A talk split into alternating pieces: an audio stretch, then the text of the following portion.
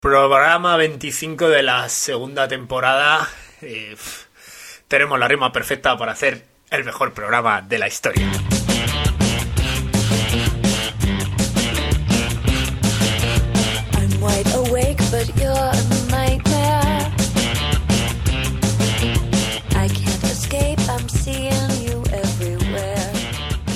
Hola a todos, bienvenidos a otro episodio de Tirada Larga, el podcast que te hace reír cuando tus cuádriceps te hacen llorar. Programa número 25 por de esta segunda temporada de tu podcast favorito de Running con Cosas. Como nos dijo un oyente por Twitter, eh, el heptatlón en atletismo es como el programa, solo una parte va de correr. Hoy tenemos una multisección de negociados. eh, nuestro superhéroe de Villamanta nos contará cómo es becario por el día y empresario de éxito por la noche. Cómo lleva cafés y entretiene a excursionistas con chistes en patones de arriba. Y cómo se, lleva los billetes gritando a corredores mientras dan vueltas durante 6 horas a un circuito de 2 kilómetros. Seguiremos con el programa de la Guardia Civil, ese donde rescatan a gente, con su nuevo lema. Quien no conoce a Fernando, a cualquier santo le reza. Le contaré a Ángel, ocupado en ganar dinero este fin de semana, qué pasó en el Campeonato de Europa de Atletismo y terminaremos con cacharros. Cacharros para hacer senderismo y cacharros para hacer el Dakar. Yo soy Víctor de premaratón.com y al otro lado del cable tenéis Ángel, contador de kilómetros, quien probablemente me presente en directo una, una moción de censura al grito de isotónicos o libertad. Yo he pensado que si una pensado. moción. Sí, sí, ah, sé que te choca, pero, pero he pensado que si te lanzo una moción de censura. Eh, se acaba el podcast. Como te, te cargas de toda la parte técnica, yo digo, vale, guay, ya tengo el poder del podcast. ¿Ahora qué hago? Oye, ¿Qué, pues, botón, eh, qué botón toco? Puedes Entonces, hacer un podcast por audio de, por audio de WhatsApp. Tú lo grabas en WhatsApp y, y lo mandas a todo el mundo. ¿Qué está Los pasando? madrileños y la nieve. No cae nieve, y- o sea, se acaba la nieve y la liáis parda. O sea, ¿A quién vas a votar en esta... Al Pacma? Eh, Yo apostaría por un gobierno de concentración de todos los clubes y de atletismo y de running de, de la Comunidad de Madrid. Esto podía... Es que eh, eh, como chiste gracioso, pero como realidad, eh, si tú pones en un gobierno eh, a, a todos los de los clubes de atletismo, que en cada club de atletismo hay como 20 o 30 que son de los que dicen, mira, estás corriendo mal, tú no sabes correr. Es que... es luego, eh, que si llevas demasiado drop, eh, minimalista, duraría el gobierno dos Tienes que días hacer más técnica de carrera. posesivos. Pero serían dos días muy divertidos. Eso. Sí, sí.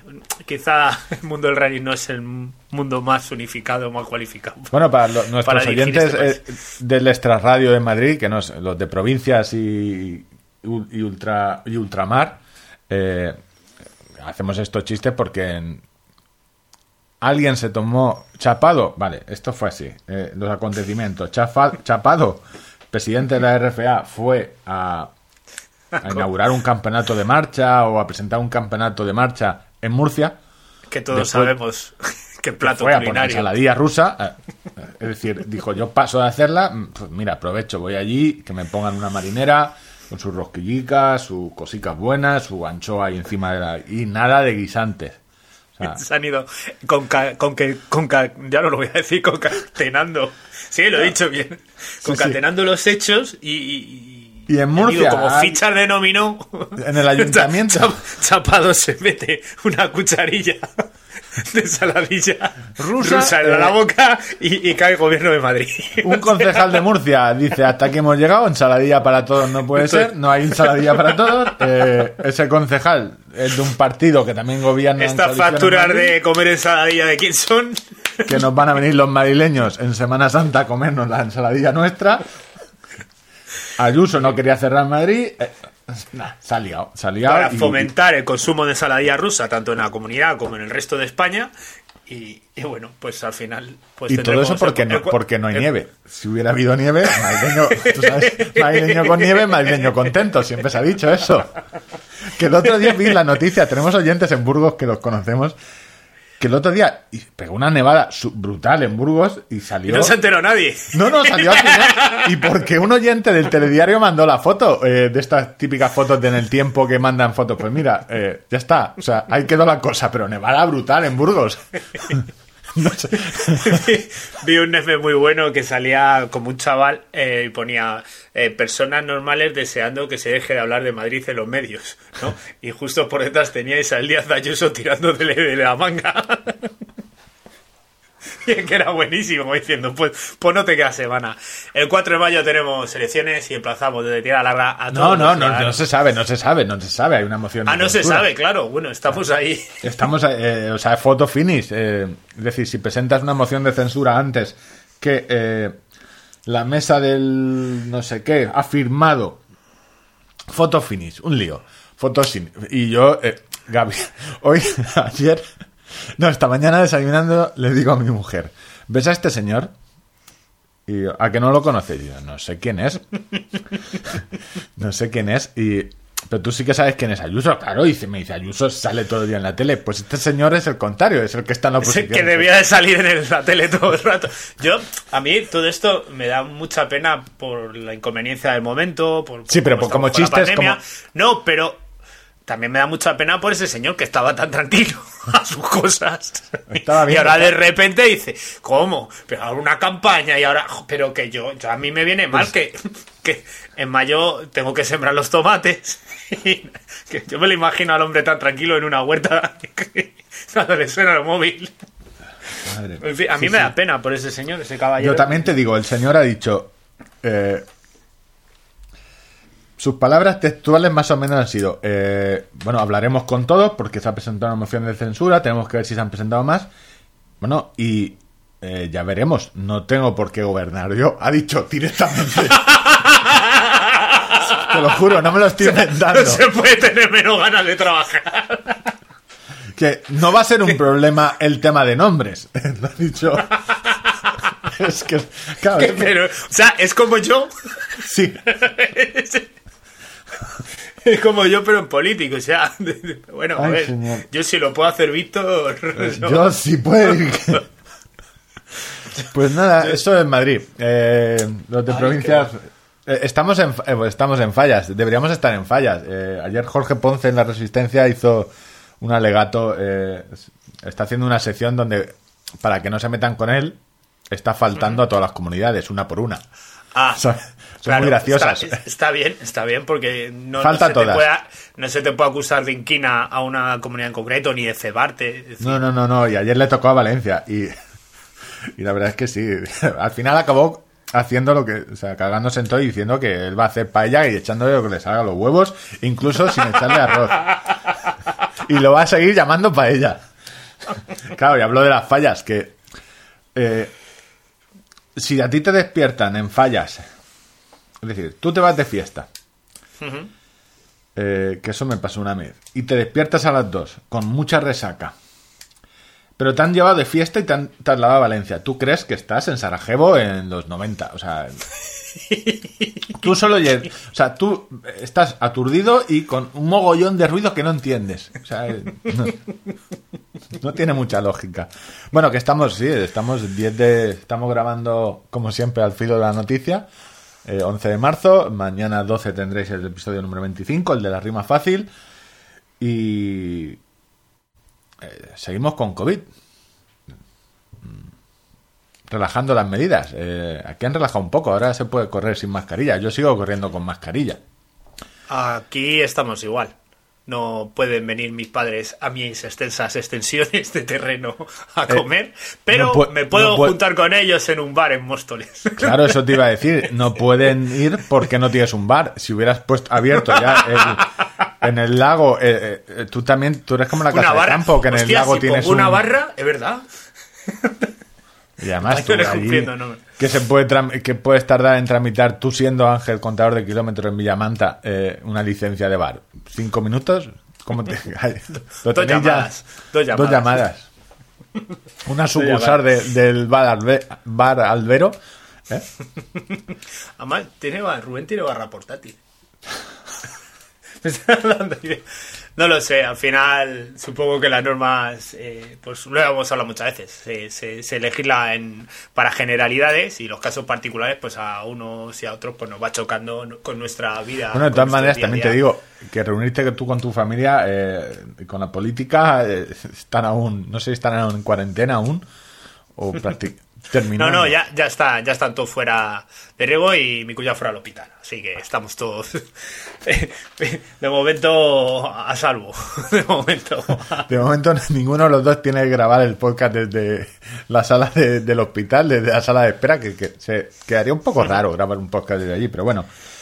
Eh, diez minutos de programa, no hemos hablado de nada. Eh, ¿Quieres que empecemos ya por tus negociados? Eh, Sí, empezamos ya. Contador va a la escuela.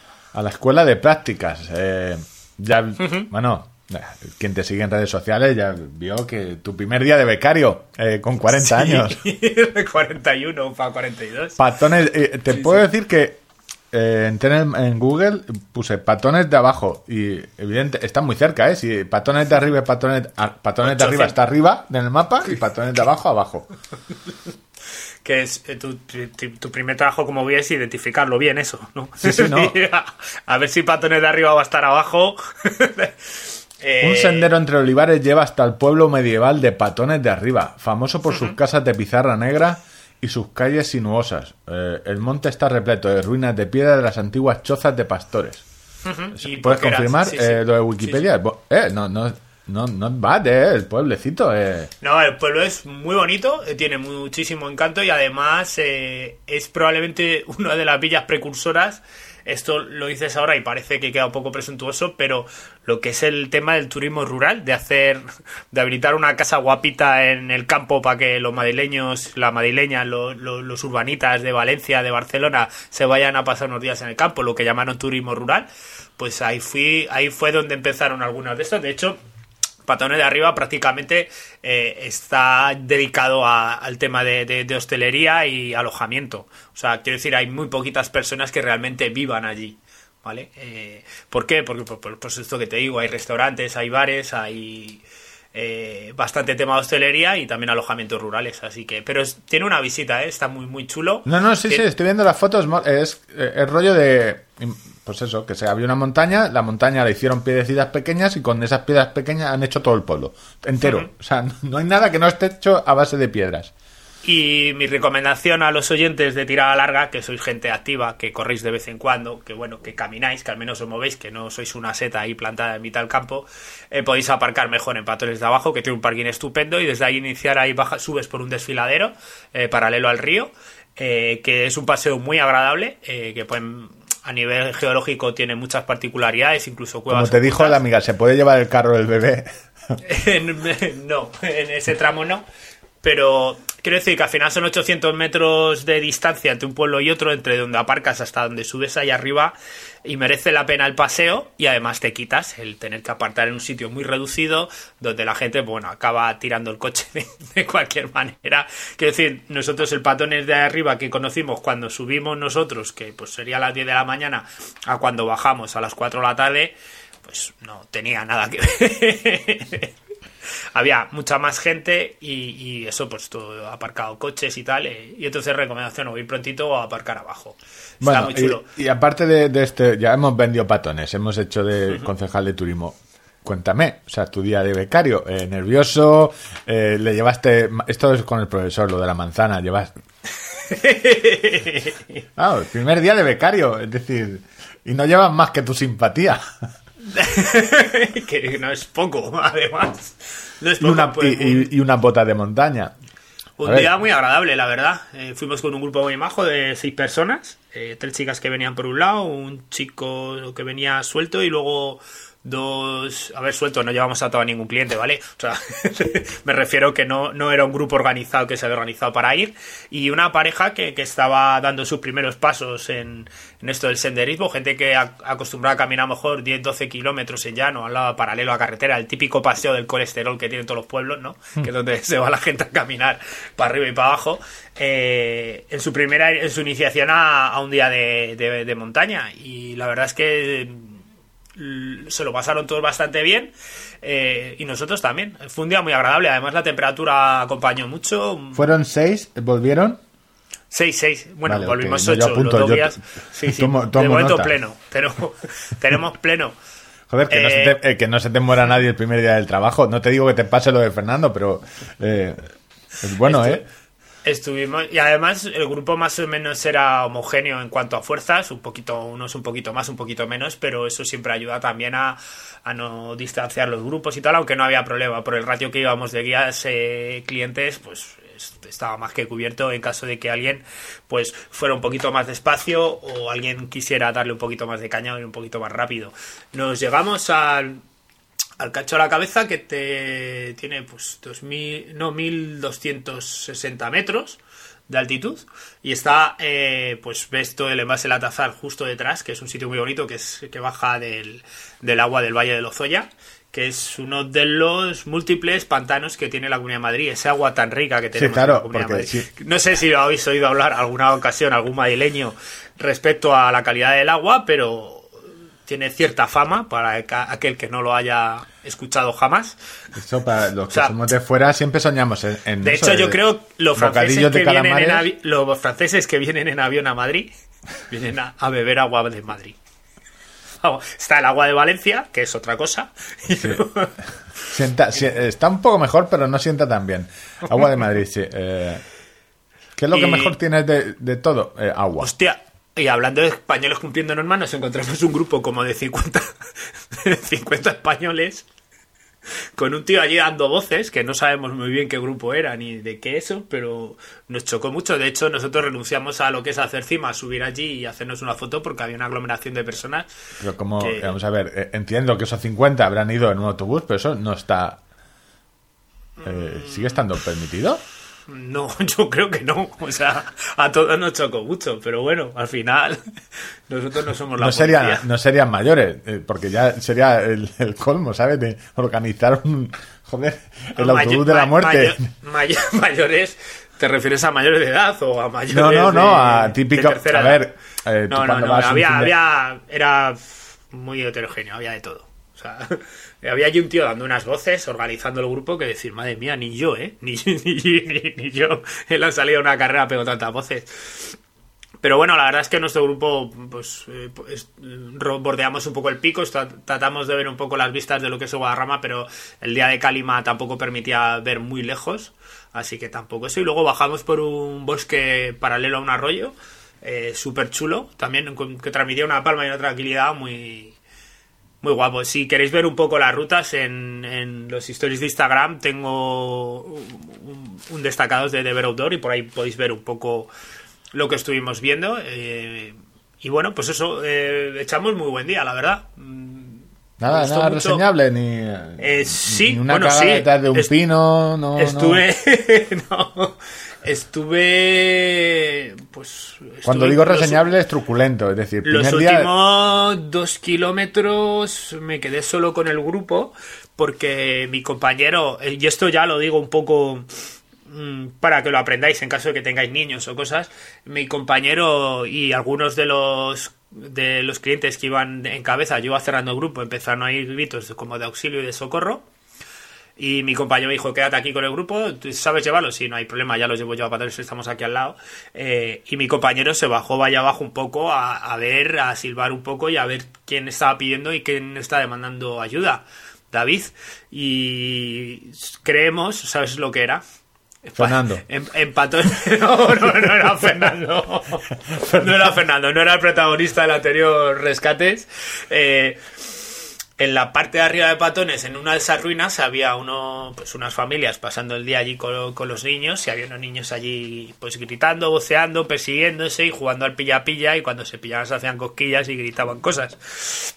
Mm, cosas que eh, con el eco del valle, pues cuando te llegan al otro lado, pues eh, puedes entender que ahí había una persona en, en apuros. Finalmente no, no pasó nada y luego estuvimos un poco atentos a las noticias y no, no, o sea, era eso, era eso seguro.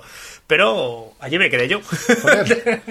no, y muy contento, la verdad. Eh, porque el, ángel más es- el ángel más responsable. Los oyentes, eh, estábamos esperando, los oyentes, tanto los oyentes como yo, eh, claro, después de... Te recuerdo que hace unos meses nos ibas a, a enseñar eh, tus partes íntimas por salida. No había una salida que no tuvieras un encuentro casual eh, con la desnudez. No, no, aquí sido el ángel más responsable. muy agradable y bueno, pues eso. Eh, ¿Y este fin de semana qué? tratando un poco también de, de enriquecer la salida también de las personas que han decidido salir con nosotros, contándoles cosas un poco ad hoc de, de- de la excursión, de lo que vamos viendo, o pues, pues eso, o sea, hay gente que a lo mejor de repente le cuentas que hay una planta como es la jara que es pirofílica y que, que necesita el fuego, que le gusta mucho el fuego. ¿Habéis visto la jara? Eh, es que de esto que se queda como pegajoso en verano. ¿Sabes? Y es muy asqueroso. Eh, Mira, en realidad lo que, lo, la, lo que la tiene... jara, ¿cómo se llama esto? La jara planta. Vale, eh, aquí la tenemos, una foto, cistus, una flor blanca con Correcto. Pistilos amarillos y cosas Vale, rojas. pues esa planta le gusta mucho el fuego. ¿Vale? Le, gusta mucho el fuego. es como un valenciano. eh, eh, le gusta el fuego, Le por lo que sea, ¿no? Le ayuda a germinar, etcétera, y además al fomentar el fuego, eh, elimina competidores. ¿Sabes? ¿No? Es, es así, es una planta que eso, pues, todo esto es, es una, una historia y algo, pues que de repente igual dice, ay, qué pegajoso esto, qué, qué, qué planta, y ¿sabes por qué es pegajoso? Porque es combustible, y pues le cuentas un poco acerca de, de, de lo que tiene alrededor, ¿no? Eh, vimos también algunos buitres un poco a lo lejos, y, y bueno, pues un poco in- interpretando el paisaje, todo lo que íbamos teniendo. Claro, Lo pasamos muy bien, lo pasamos muy Lo que bien. no quieres decir tú es que eh, en cuanto sale la palabra fuego, hablas de hornillos. ¿No? De que es tu... ¿Cuántos hornillos tenemos ya? Yo tengo tres. Tres. Tres hornillos. Eh, Tres. eh, hay bares que tienen menos y restaurantes que tienen menos, ¿eh? menos fogones. Seguramente, seguramente. ¿Dónde vas la semana que viene? ¿O ¿Hay salida la semana que Eh, viene? Sí, esta semana eh, vamos al Mondalindo y Peñanegra el sábado, eh, 16 kilómetros y 900 metros de nivel positivo. Oh, el, y- Mondalin- el Mondalindo, esto pico 1800 metros, eh, Sí, sí, 1821. ese- Eh, tira- Tú tira recuerda, que, a ver, que yo geografía eh, la tengo Mondalindo. Y tenemos el, el domingo, eh, me hace especial ilusión en la subida al Yelmo, en la Pedriza. El Yelmo son más de 1700 metros de, O de sea, altitud ¿haces doblete y- de becario? Eh, Sí, sí, claro, sí, sí. Los dos días. Y todo ganando dinero ahí para a- a- la siguiente semana, porque claro, eh, yo esto lo escucharéis mañana, igual casi no os da tiempo ni a pensarlo. Os voy a hablar ya de la siguiente semana, por si os queréis apuntar y veniros, que tenemos el, Vale. el domingo 21, vamos a ir a Bantos. Eh, a descubrir los secretos de- Buenas, de- señor del Escorial. Cangrejo. Hola, me gusta el dinero. Vamos a poner aquí el disclaimer eh, de Ángel está vendiendo cosas. eh, a ver, ¿dónde podrían ir eh, a esta? No creo que les dé tiempo a apuntarse la siguiente semana, que me parece bien que... ¿Dónde es? Eh, vamos a- el día 21 al Monte Avantos a contaros los secretos del Escorial, que tiene un montón de secretos, un montón de cosas, un montón de historias. Y el 20, eh, Riajo Alto desde Navaredonda, que hacemos 19 kilómetros y 900 metros de nivel positivo. De todas Eh, maneras, ahí en la página web de, de Verotor lo tenéis. Eso, Riajo Alto, que supongo, entiendo Riajo. que, que habrá... Sí, que habrá un bajo. Que habrá un bajo. Como se nota que Reajo, tienes carrera. que- que- claro, Reajo, no Riajo. Riajo, no, Reajo, Reajo. Claro. Ruta de senderismo, sí, sí. Eh, Puerto de Navafría. Interesante. ¿Que De donde ¿Estará nevado o no? Aquí. Eh, pues a ver, por donde vamos a ir, no. Eh, pero no sé si habrá nieve ahí ahora mismo, ¿no? Pues cha- Échate el hornillo los, los crampones.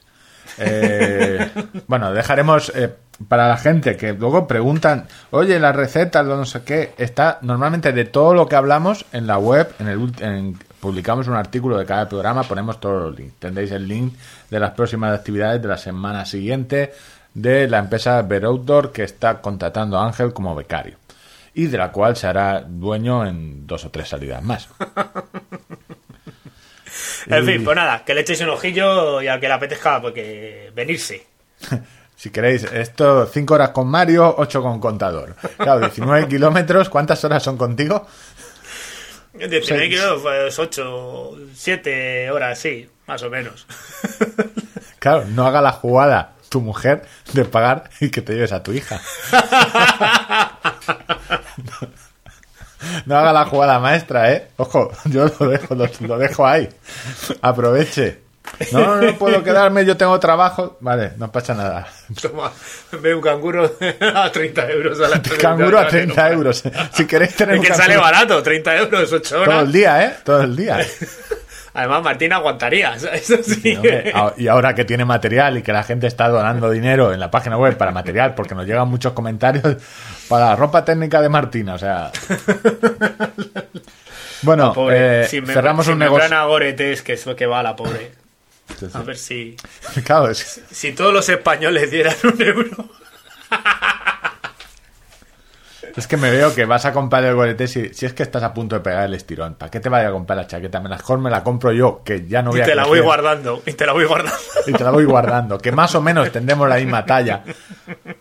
Yo puedo llevar una talla ajustada porque me gusta marcar. eh, bueno, la gente que te ha visto con el traje de triatlón amarillo sabe que, que no deja nada a la imaginación. Me gustaba, me gustaba marcar. Ahora ya Bueno. me gusta. ¿Que sigue gordo?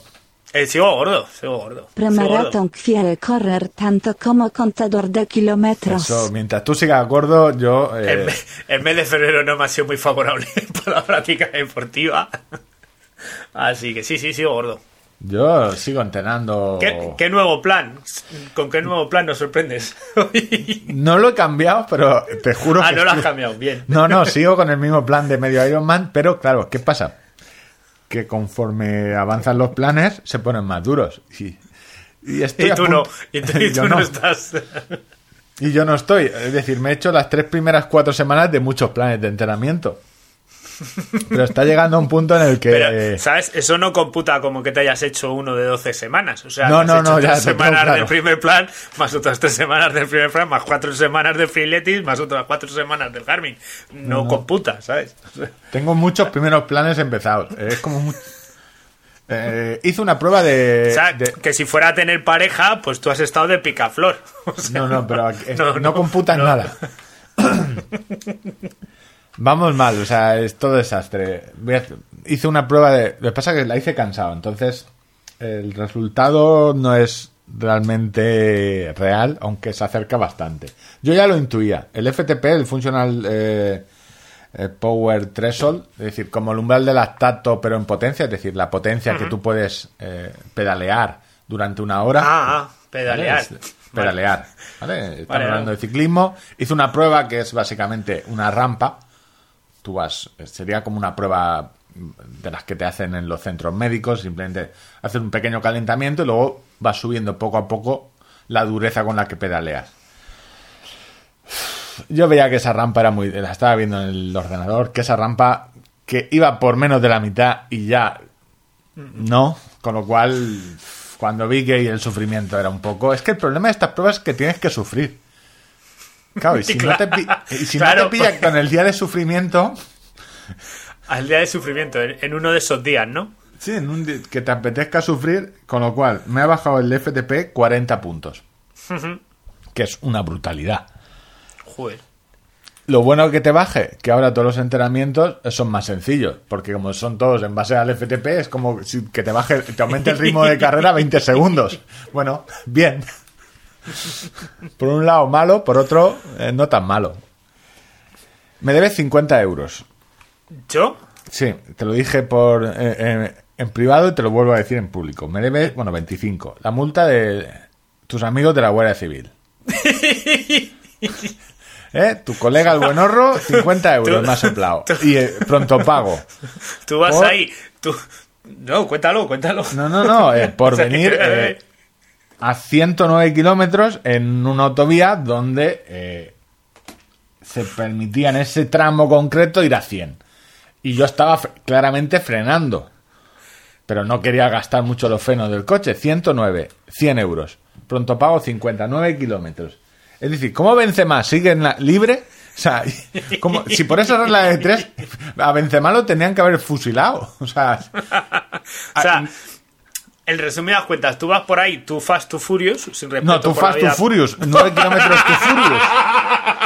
Madre mía, eh, 9 kilómetros, tú furious. Eres la Esperanza Aguirre de Valencia. Claro. eh, Estoy Te pagando, el darle- te faltó darle los una moto. de Fernando.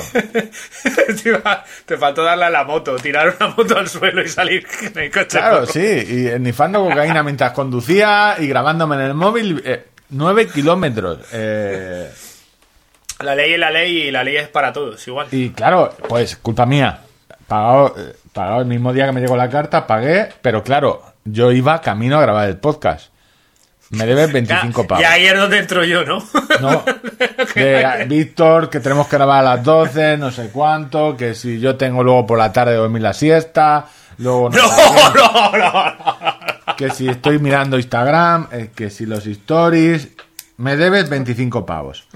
Y encima 25 y soy imbécil. Porque no sé cuándo me contaste tú en directo o en un OnlyFans, no lo sé. Oye, hay que llevar cuidado con el AliExpress, que si compras tú le das al botón, pero ahí hay muchos accesorios, no sabes lo que estás comprando, que compraste una bolsa Y para tú- piquetas. Y, y tú dijiste, no, hombre, no, Ángel, son muy explícitos. O sea, es muy claro lo que se compra.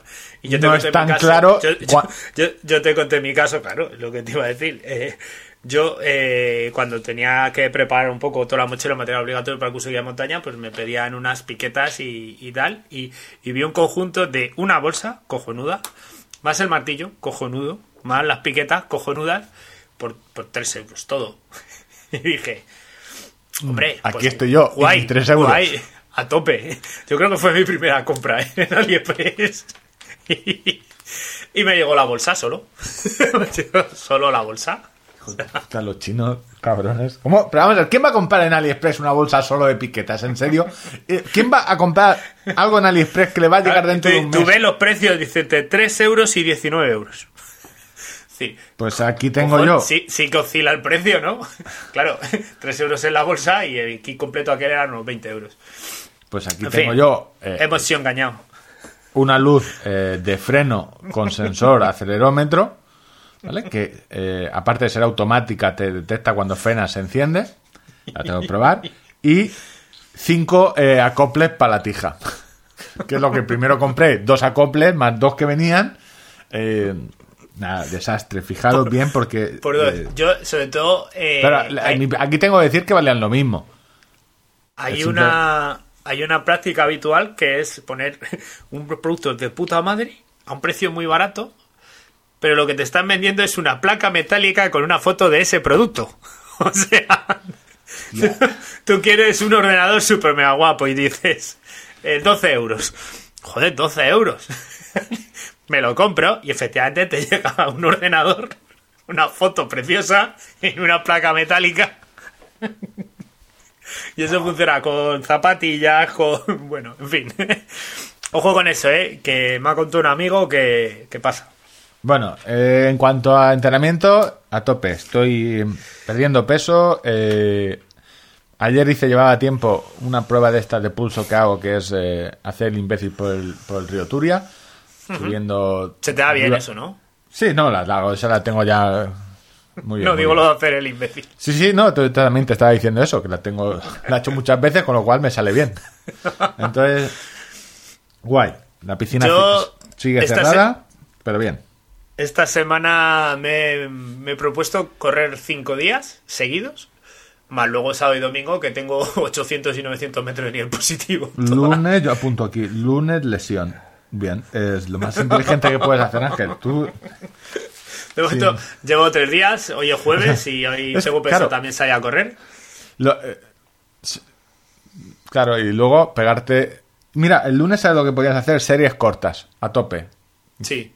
Bien, Sí, estaría bien. Bueno, pero yo venía aquí a hablar de... eh, hoy no hay, no hay gastronomía, no hay pastelería, hoy hay el niño chiquitillo verde, pero versión Marvel. Wanda y Visión. Eh, este fin de semana la terminé.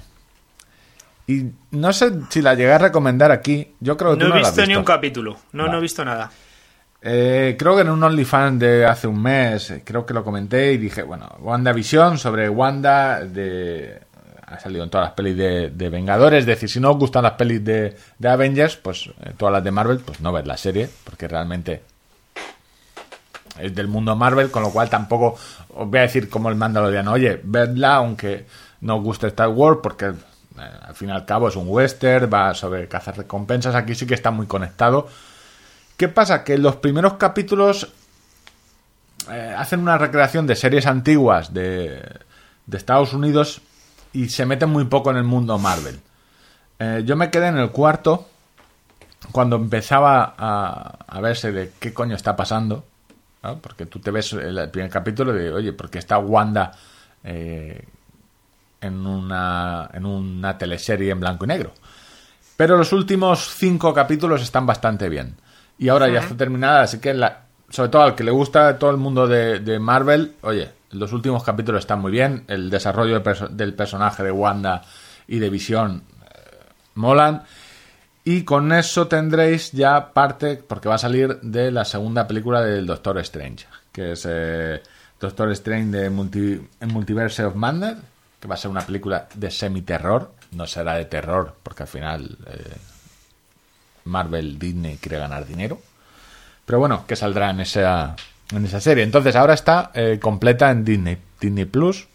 Así que yo, si os gustó las pelis de Marvel, vedla entera porque aunque los primeros cuesten un poco, eh, los últimos están muy, muy bien.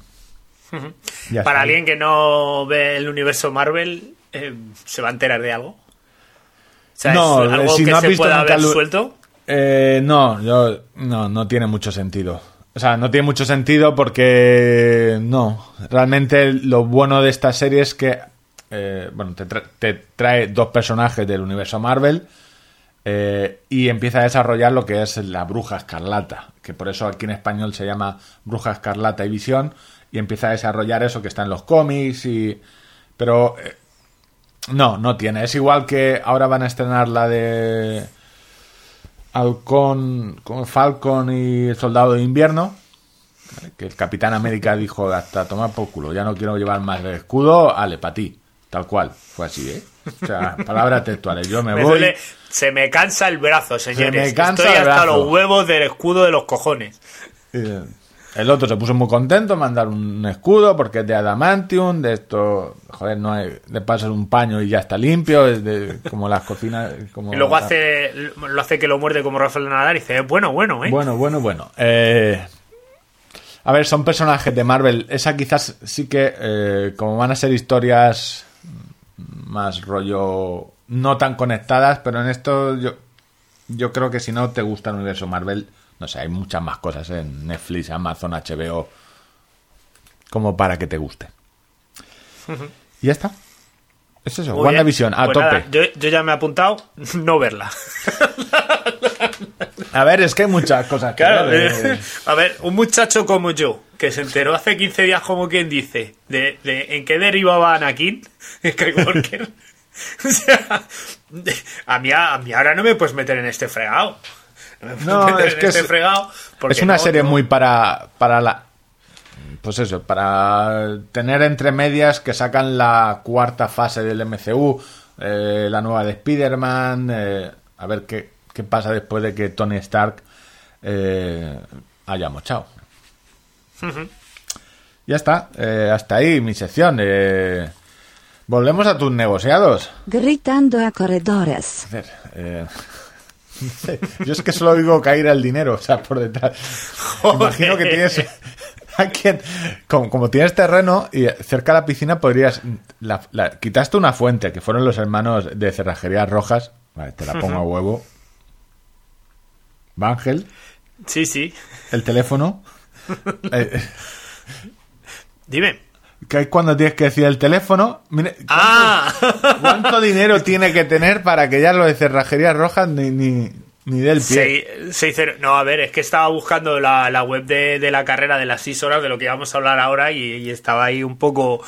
Pero bueno, os recuerdo el teléfono de Tía Cerrajería Roja, por si no lo tenéis, 609-779500. Bueno, eso, que te podías haber puesto una fuente de, de monedas. Que- Porque tú cobras, como speaker cobras por horas, ¿no? Porque seis horas de hortaleza, eso...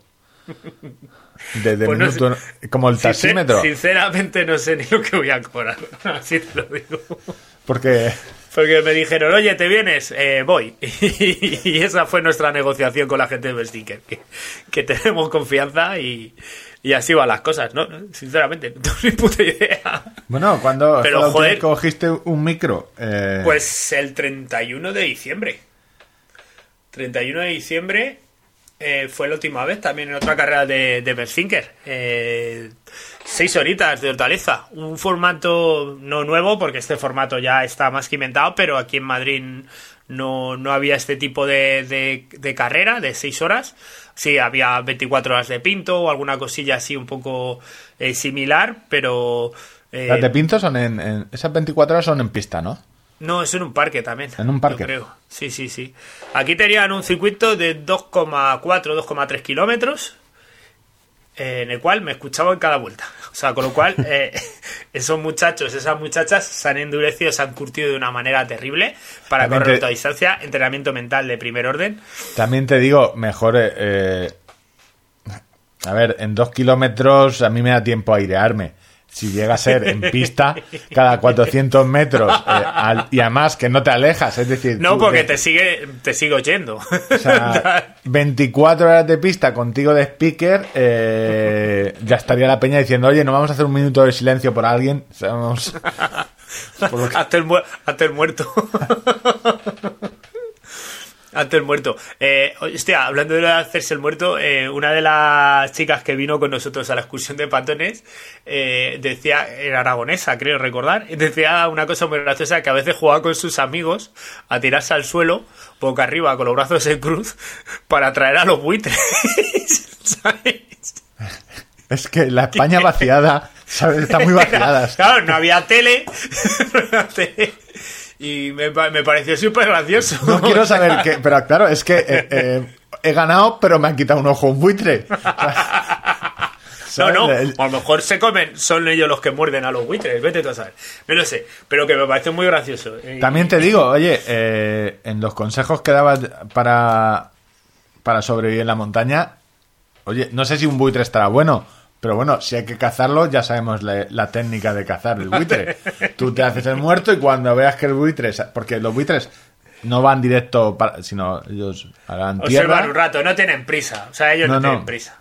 Yo- de hecho, a- a- a- aunque no te hayas muerto, si te ven ya flojeando, ya empiezan a dar vueltas alrededor, por si acaso. Y eso es lo que te gritaban a ti los corredores de hortaleza. Hazte el muerto un rato. Mira a ver si viene un buitre.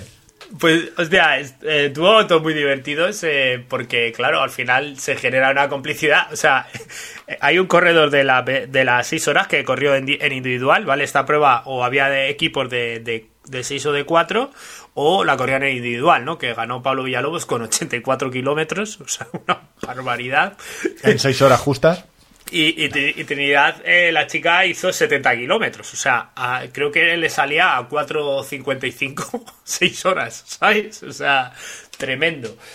Pues eh, lo que te decía que uno de los corredores de las 6 horas, eh, cada vez que pasaba, me, me preguntaba y me consultaba si era, si era por ahí. Todas las veces. Todas las veces. Claro, y si porque- no me veía, me buscaba y por aquí, digo, sí, por ahí, compañero. tira". Claro, que las No, cuatro Juan. primeras veces no tiene gracia, pero cuando ya están No, en claro. 28 tienen mucha gracia. Es una broma que dices, las dos, tres, la primera a lo mejor no tiene gracia, la segunda tampoco. No, no, es verás- finísima, es finísima. De esa que te va calando, te va calando Pero por ya la ropa. al final te ves medio gritando, no, no, por aquí, no, por allí. Cuando llega a meta, le dan la medalla y dice, menos mal que me has ayudado, que si no me pierdo. Te voy a decir, esta medalla se la debo a Ángel. Inestimable Pues ayuda. Pues sus sables y indicaciones. No, no, buen Eh, chiste, buen chiste el, pues el del ya, tipo. Esa no, estuvo muy graciosa, pues es eso, yo que sé, a otro que de repente me miran y estoy allí comiendo un bocata de tortilla, digo, yo la verdad es que no, lo de la tortilla para correr no lo veo. Y dices, qué cabrón, me llamaron de todo. Eh, sobre todo, mm, es muy chulo también ver, eh, porque claro, es una prueba de ultra resistencia en donde tú puedes estar viendo eh, los altibajos que tiene una persona durante todo el, el, eh, durante las seis horas, ¿no? De momentos de, de auténtica euforia, de, de momentos de, pues, de recogimiento y de concentración, de abatimiento, de estar hecho una mierda y de repente volver a estar otra vez arriba. ¿Cuándo, era, Y- ¿Cuándo veías tú el, el- el bajón? ¿Cuándo llegó más o menos? Eh, porque entiendo A que las cuando... cuatro lleg- horas, a las cuatro horas vi gente que, que lo pasó mal y que luego se rehizo, pero que, que tuvo un bajón de rendimiento y de hecho gente que, que dijo, yo ya he tenido bastante. Claro, es que Ah. cuando a las, a- bueno, a las 5 horas ya puedes decir, oye, eh, me queda una hora pues, para lo que estoy, me cago en el convento.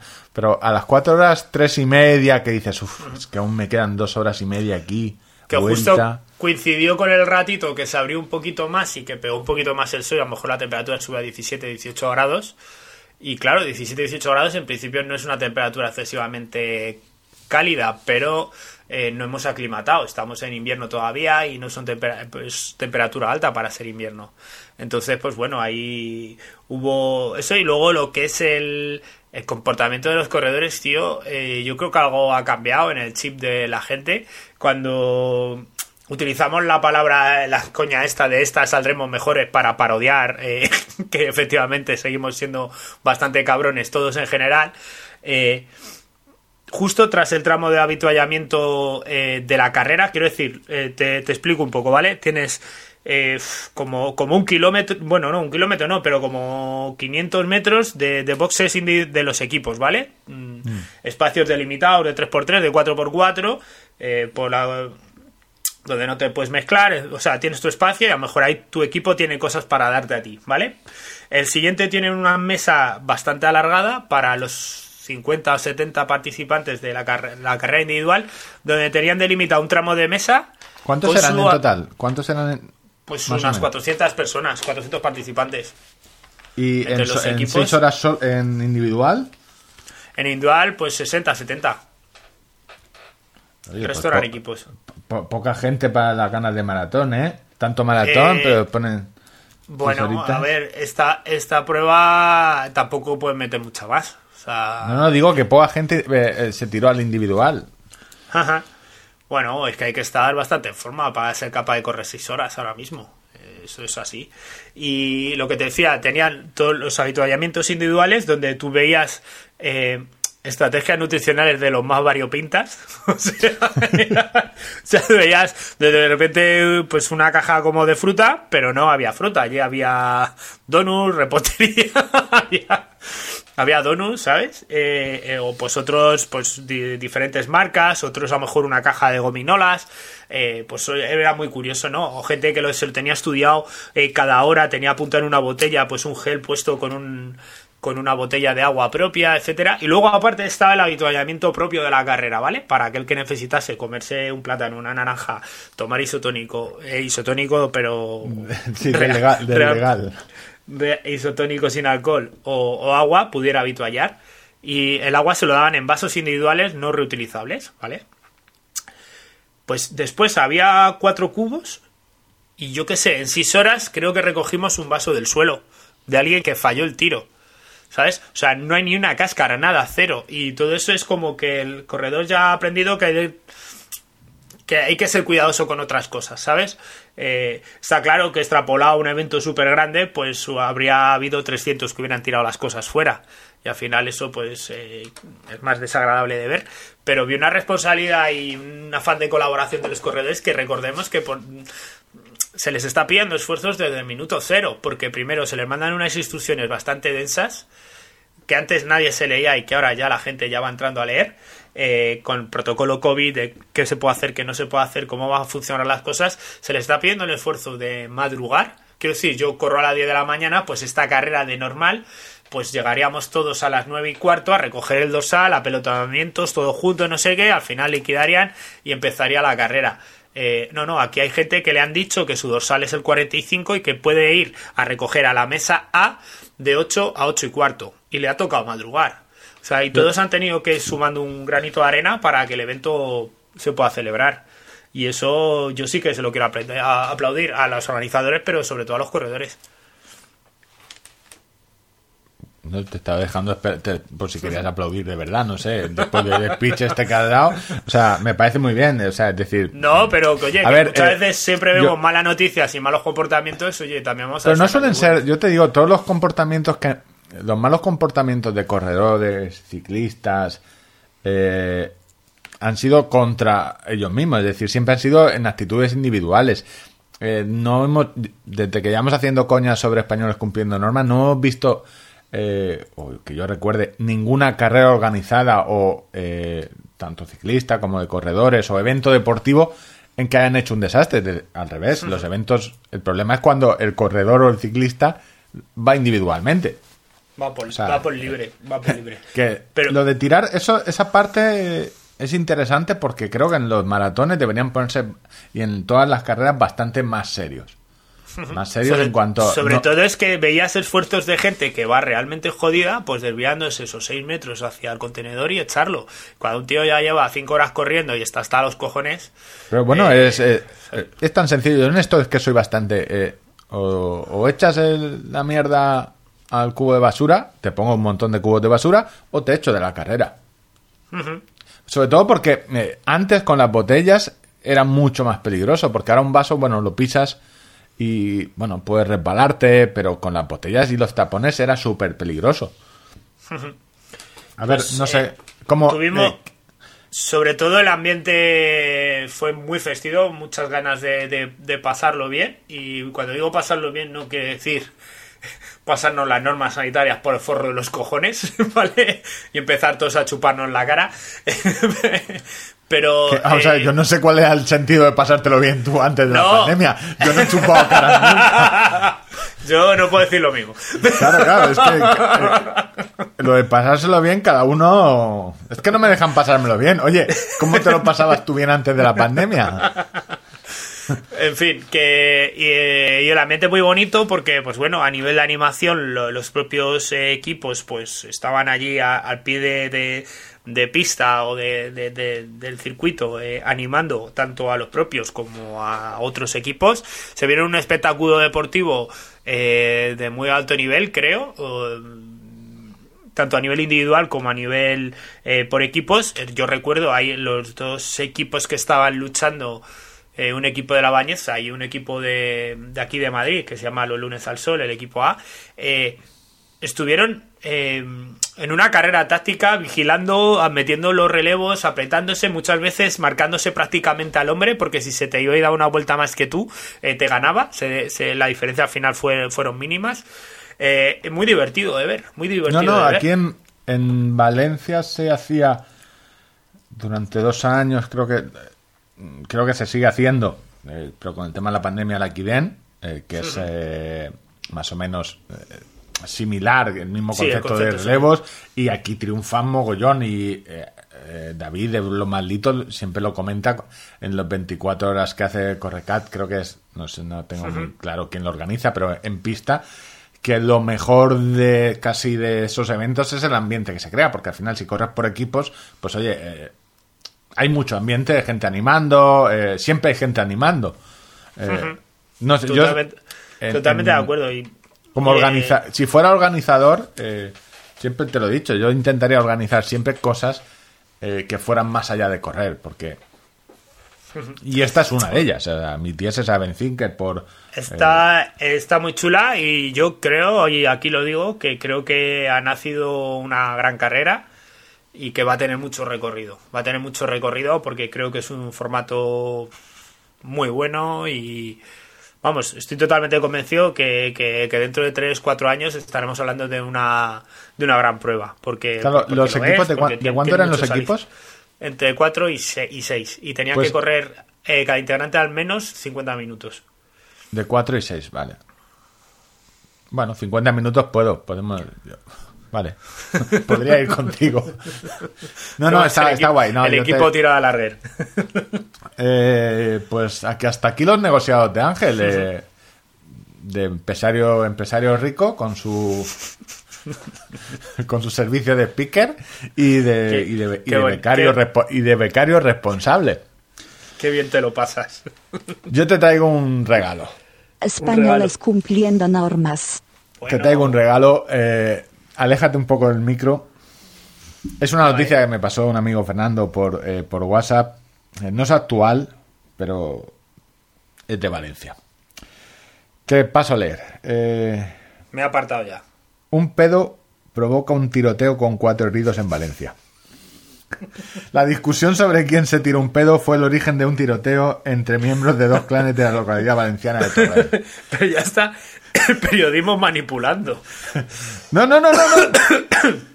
Porque, Palabras textuales tú- de uno tú de te, los- de- te imaginas que el desencadenante es un pedo de decir, o sea, una, una situación de tensión entre dos, bandas rivales que están ahí apuntándose con pistolas. Tal- Y dice, madre mía, aquí cua- en cualquier momento hay un disparador y ya esto se lía parda. Los y nervios, alguien tú- se tira un pedo de los nervios y Los uno nervios, se piensa que alguien ha disparado y empieza a disparar. La y mitad al de la parecer, guerra, la por mitad de las guerras han empezado así. Eh, por un pedo. por un pedo. Eh, se están apuntando porque en el fondo nadie quiere dispararse. Eh, dices, bueno, hasta que no empiecen ellos no empezamos nosotros, un mal peo. Fue todo porque los críos se tiraron un pedo.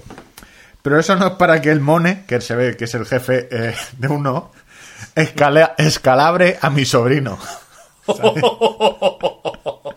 La película es como se la cuento, señoría, explicó uno de los procesados gesticulando continuamente durante la vista oral.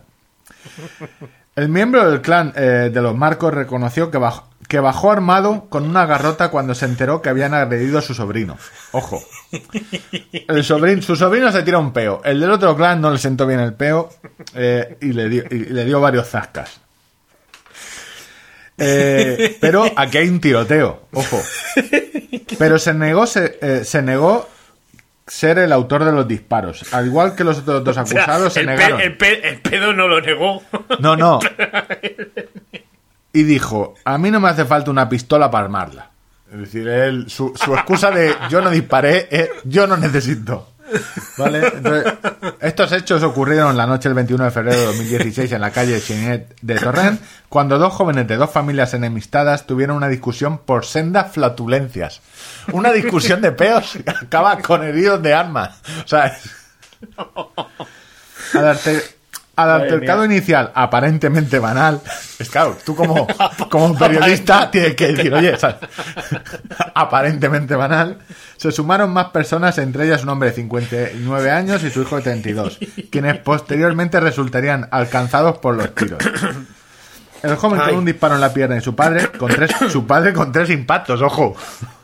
Requirió asistencia quirúrgica y permaneció hospitalizado casi un mes. Por Pero, un peo. a ver, ah, los impactos que lo recibió, no, no, no que le apuntaran a él. Y dice, mira, ha acertado tres veces. o sea, que claro, Qué desastre. este, tiene- este tiene tres impactos. Pues yo, de Españoles Cumpliendo Normas, quería comentar que eh, para todos aquellos que dicen que si los confinamientos perimetrales no valen para nada y que no han visto jamás un control de nada y que, total, al final no se controla nada, eh, mm, me pasaron, me pasó Sergio el otro día, el amigo sevillano, una, una noticia donde nos decía que el sevillano rescatado en Benasque será sancionado al menos con 3.000 euros por saltarse el confinamiento.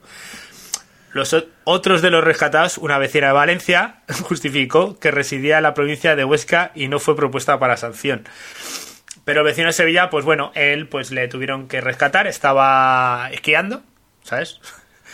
Y pues se pegó una hostia, lo tuvieron que rescatar y entonces pues le, le tuvieron que hacer una meniscopatía en la rodilla, etc. etc, Hay, etc. hay- qué lástima no ser seguro, no ser agente de seguros en ese momento y, y decir la cláusula eh, 456 de su eh, de su seguro de, de- de montañismo. Si usted infringe alguna norma sup- eh, superior o supramunicipal, Sí, tal, no le cubre. En fin, Opera- que operación de cuentas. 20.000 euros. que, que, que si pasan cosas, pues si haces cosas como de, eh, si haces cosas pasan cosas y que al final pues que la ley está ahí y que os emplazo encarecidamente a que cumpláis con todos estos confinamientos perimetrales. A mí también me apetece horrores ir a Castilla y León, que lo tengo... Creía que podría, decías, eh, podría ir corriendo, ¿sabes? Creía que ibas Pero- a decir la nieve. A mí también me apetece. Tenéis un problema todo el mundo con la nieve, ¿eh? ¿Os gusta No, no, la no, nieve? no, yo, no- yo no, no he dicho eso. Pero, joder, a Castilla y León la verdad que lo he hecho mucho de menos. Me gustaría ir eh, esta Semana Santa allí al Bierzo, a mi segunda tierra. Me gustaría poder ir aquí a, al, al, al- al- al Cerro de la Excusa que está aquí en la Sierra de Casillas, que lo tengo aquí a 35-40 minutos, pero no puede ser. Me aguanto las ganas y me apaño como pueda. Aquí es cuando la gente Vamos, empieza... Es como la vida de casado. Chiste, chiste cuñado, no, eso, Dime. a punto, ya, ya está. Chiste cuñado, eh, check. Ya está. check. Eh, te están acusando de mm, corporativismo, de, de estar muy al lado de, de la Guardia Civil, de todo cumplir las normas. No será Guardia Civil. Alto todo el mundo, la Guardia Civil ha venido a rescatarte. La gente no se explica el amor que le tiene al cuerpo, ya no, no, no entiende. Yo tengo bastantes familiares guardias civiles. Esto, tengo... Esto, esto había que comentarlo. Esto... Bueno, eh, te- dos, eh, mi tío fue guardia civil y mis primos fueron guardias civiles, los dos. Vale. Así O sea, que en, tienen más gente en el lado de la ley que en el fuera de la ley, ¿no? Que, que han estado la- Mm, No, me crean Móstoles, o sea, tampoco. O sea, También tengo muchos al- O sea, que si sacan una serie ahí de- rozando. eh. Si sacan una serie en la dos de prisiones, también la, la, la comentaría de... Sí, sí, perfectamente. Bueno, programa Rescate. Yo creía que esto se había acabado, eh, pero no, se ve que siguen haciendo el programa de Rescate. No, no, Yo creía con Sucesos encadenados se llama el programa del día de hoy. Eh, Y tú me preguntarás. ¿Qué me vas a preguntar? a ver, yo espero algún muerto ya. Me sabe mal por la persona muerta, pero después de lo de Fernando... eh, Bueno, digamos que el 75% de los accidentados sobrevivieron. Así que, bien. Estamos. Eh, 25, cuan- eh, a ver, eh, estructura del programa, rescate. Eh, vale, tenemos ¿cuánta- eh, dos casos. Dos casos, pero en uno, digamos que están los herederos de Fernando. O sea, lo han, lo han concentrado todo. El Club de Montaña de Fernando. Club de, monta- Club de Montañismo No sé, Fernando. Pero eh, además hay varios momentos donde los guardias civiles dicen, hombre, ya es muy raro que haya tres accidentes en una misma actividad. ¿Sabes? Y lo dicen como dos o tres veces, sin ánimo de nada, ¿eh? O sea, en serio, lo digo completamente en serio. O sea, sin ánimo de nada, yo tengo mis teorías que luego ahora las contaré. Pero ellos lo decían un poco eh, como extrañados por el caso, ¿no? ¿no? No tratando de destacar, solo simplemente el hecho de que tres accidentados en el mismo día, en la misma actividad, en el mismo grupo. Pe- No, ya, ya es que es que ya me indigno, o sea, es decir, Claro, yo lo he llamado los herederos de Fernando, porque digo, bueno, al menos se han puesto de acuerdo, lo han hecho todos el mismo día. a ver, tú y no haces andan una hace, eh, eh, o sea, que vas a la montaña con tu grupo en montaña, tienes un accidente, llamas a la Guardia Civil y no te vuelves a casa. No, no, sigues. ¿Me estás contando esto? No, yo creo que se esperaron un poco para completar el pedido. Pedido mínimo. Sí, tenemos tres en este caso tenemos tres casos, ¿no? Hay eh, un, un esguince de tobillo leve, que explicaría un poco el- la decisión un poco de seguir bien con la actividad. Eh, ya a uno se le, se le luxa el hombro de un golpe. Bueno, Y- le dijeron, ¿puedes Dices, andar? bueno, vale, pues para adelante. Respiran los dos, mal que bien.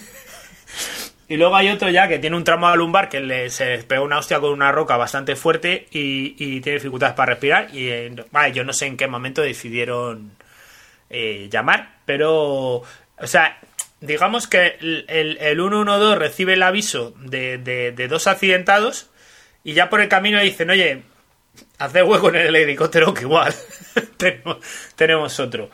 Eh, yo quería destacar de, de este capítulo a figura de Nieves, la, la médico que va con ellos, una auténtica fenómena.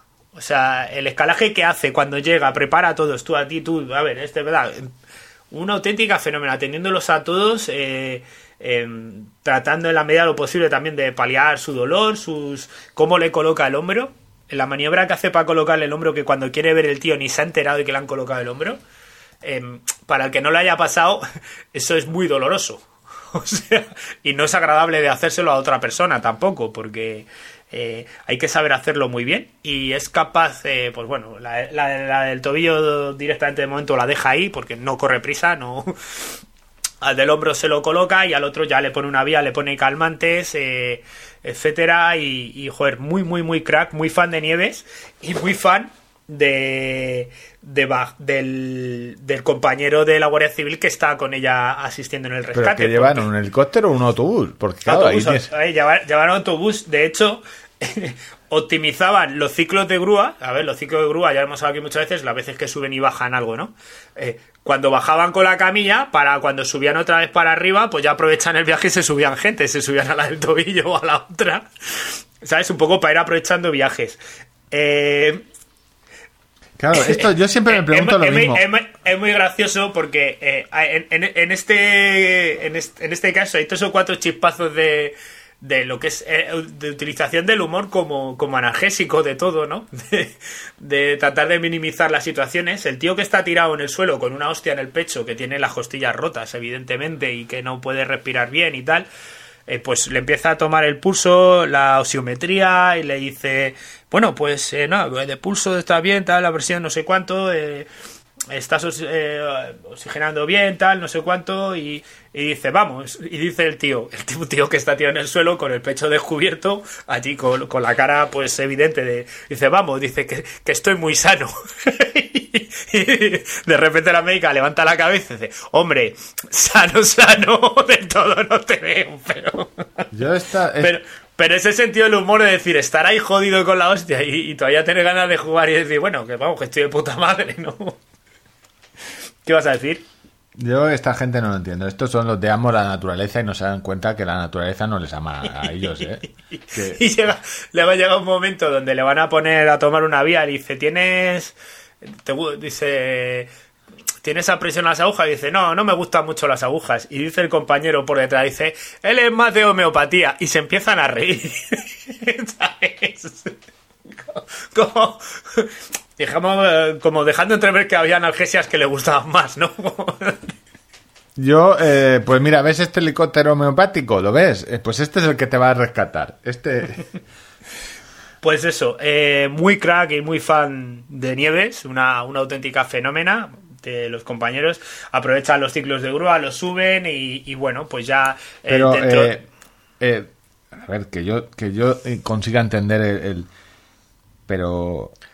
¿Se lesionaron uno tras otro? ¿Se cayeron todos por un barranco? Fue- estaban haciendo barranquismo, sí, sí, es que barranquismo es probablemente las actividades más peligrosas. Están haciendo barranquismo, hubo un desprendimiento de piedras o cosas, no sé si fue todo momentáneo, yo creo que lo del tobillo sucedió antes. Pero lo del hombro y el Es que barranquismo, el propio nombre lo indica, es barranco. mm, tirarte por un barranco no es bueno. Así que bueno, ese es el, el primer caso. El segundo caso en el Balaitus, que es un pico bastante alto. Tiene que tener 3.000 metros por lo menos o algo así. La verdad es que no, no, no tengo el dato ahora en la cabeza. A las 5 de la tarde les- 3.140 uh, 3.144, ojo. Sí, sí, que sí, Pirineos. Y Pirineos. Macizo además, eh. Balaitus, eh, macizo granítico de los Pirineos, situado en la frontera entre España y Francia. Ya aquí estamos lo mismo. Depende de dónde te caigas, ¿sabes? Pues fíjate, eh, tendrá un papel fundamental esto que acabas de decir, un poquito más, más adelante. Eh, bueno, se produce una caída, reciben un aviso a las 5 de la tarde. si os dais cuenta, en, muchas de las ocasiones que hemos hablado de los rescates, el timing, lo que es el tiempo, es fundamental en las probabilidades de que os puedan ayudar rápido o no. Acordaos de Fernando por la noche con la linterna, ¿vale? Eh, por eso siempre rogamos que programéis las actividades lo más pronto posible, porque cuanto más pronto lo hagas, eh, primero menos posibilidades tendrás de, o sea, eh, en el caso de que necesites ayuda vas a disponer del mayor número de horas diurnas posibles, que facilitará que vaya un helicóptero a buscarte.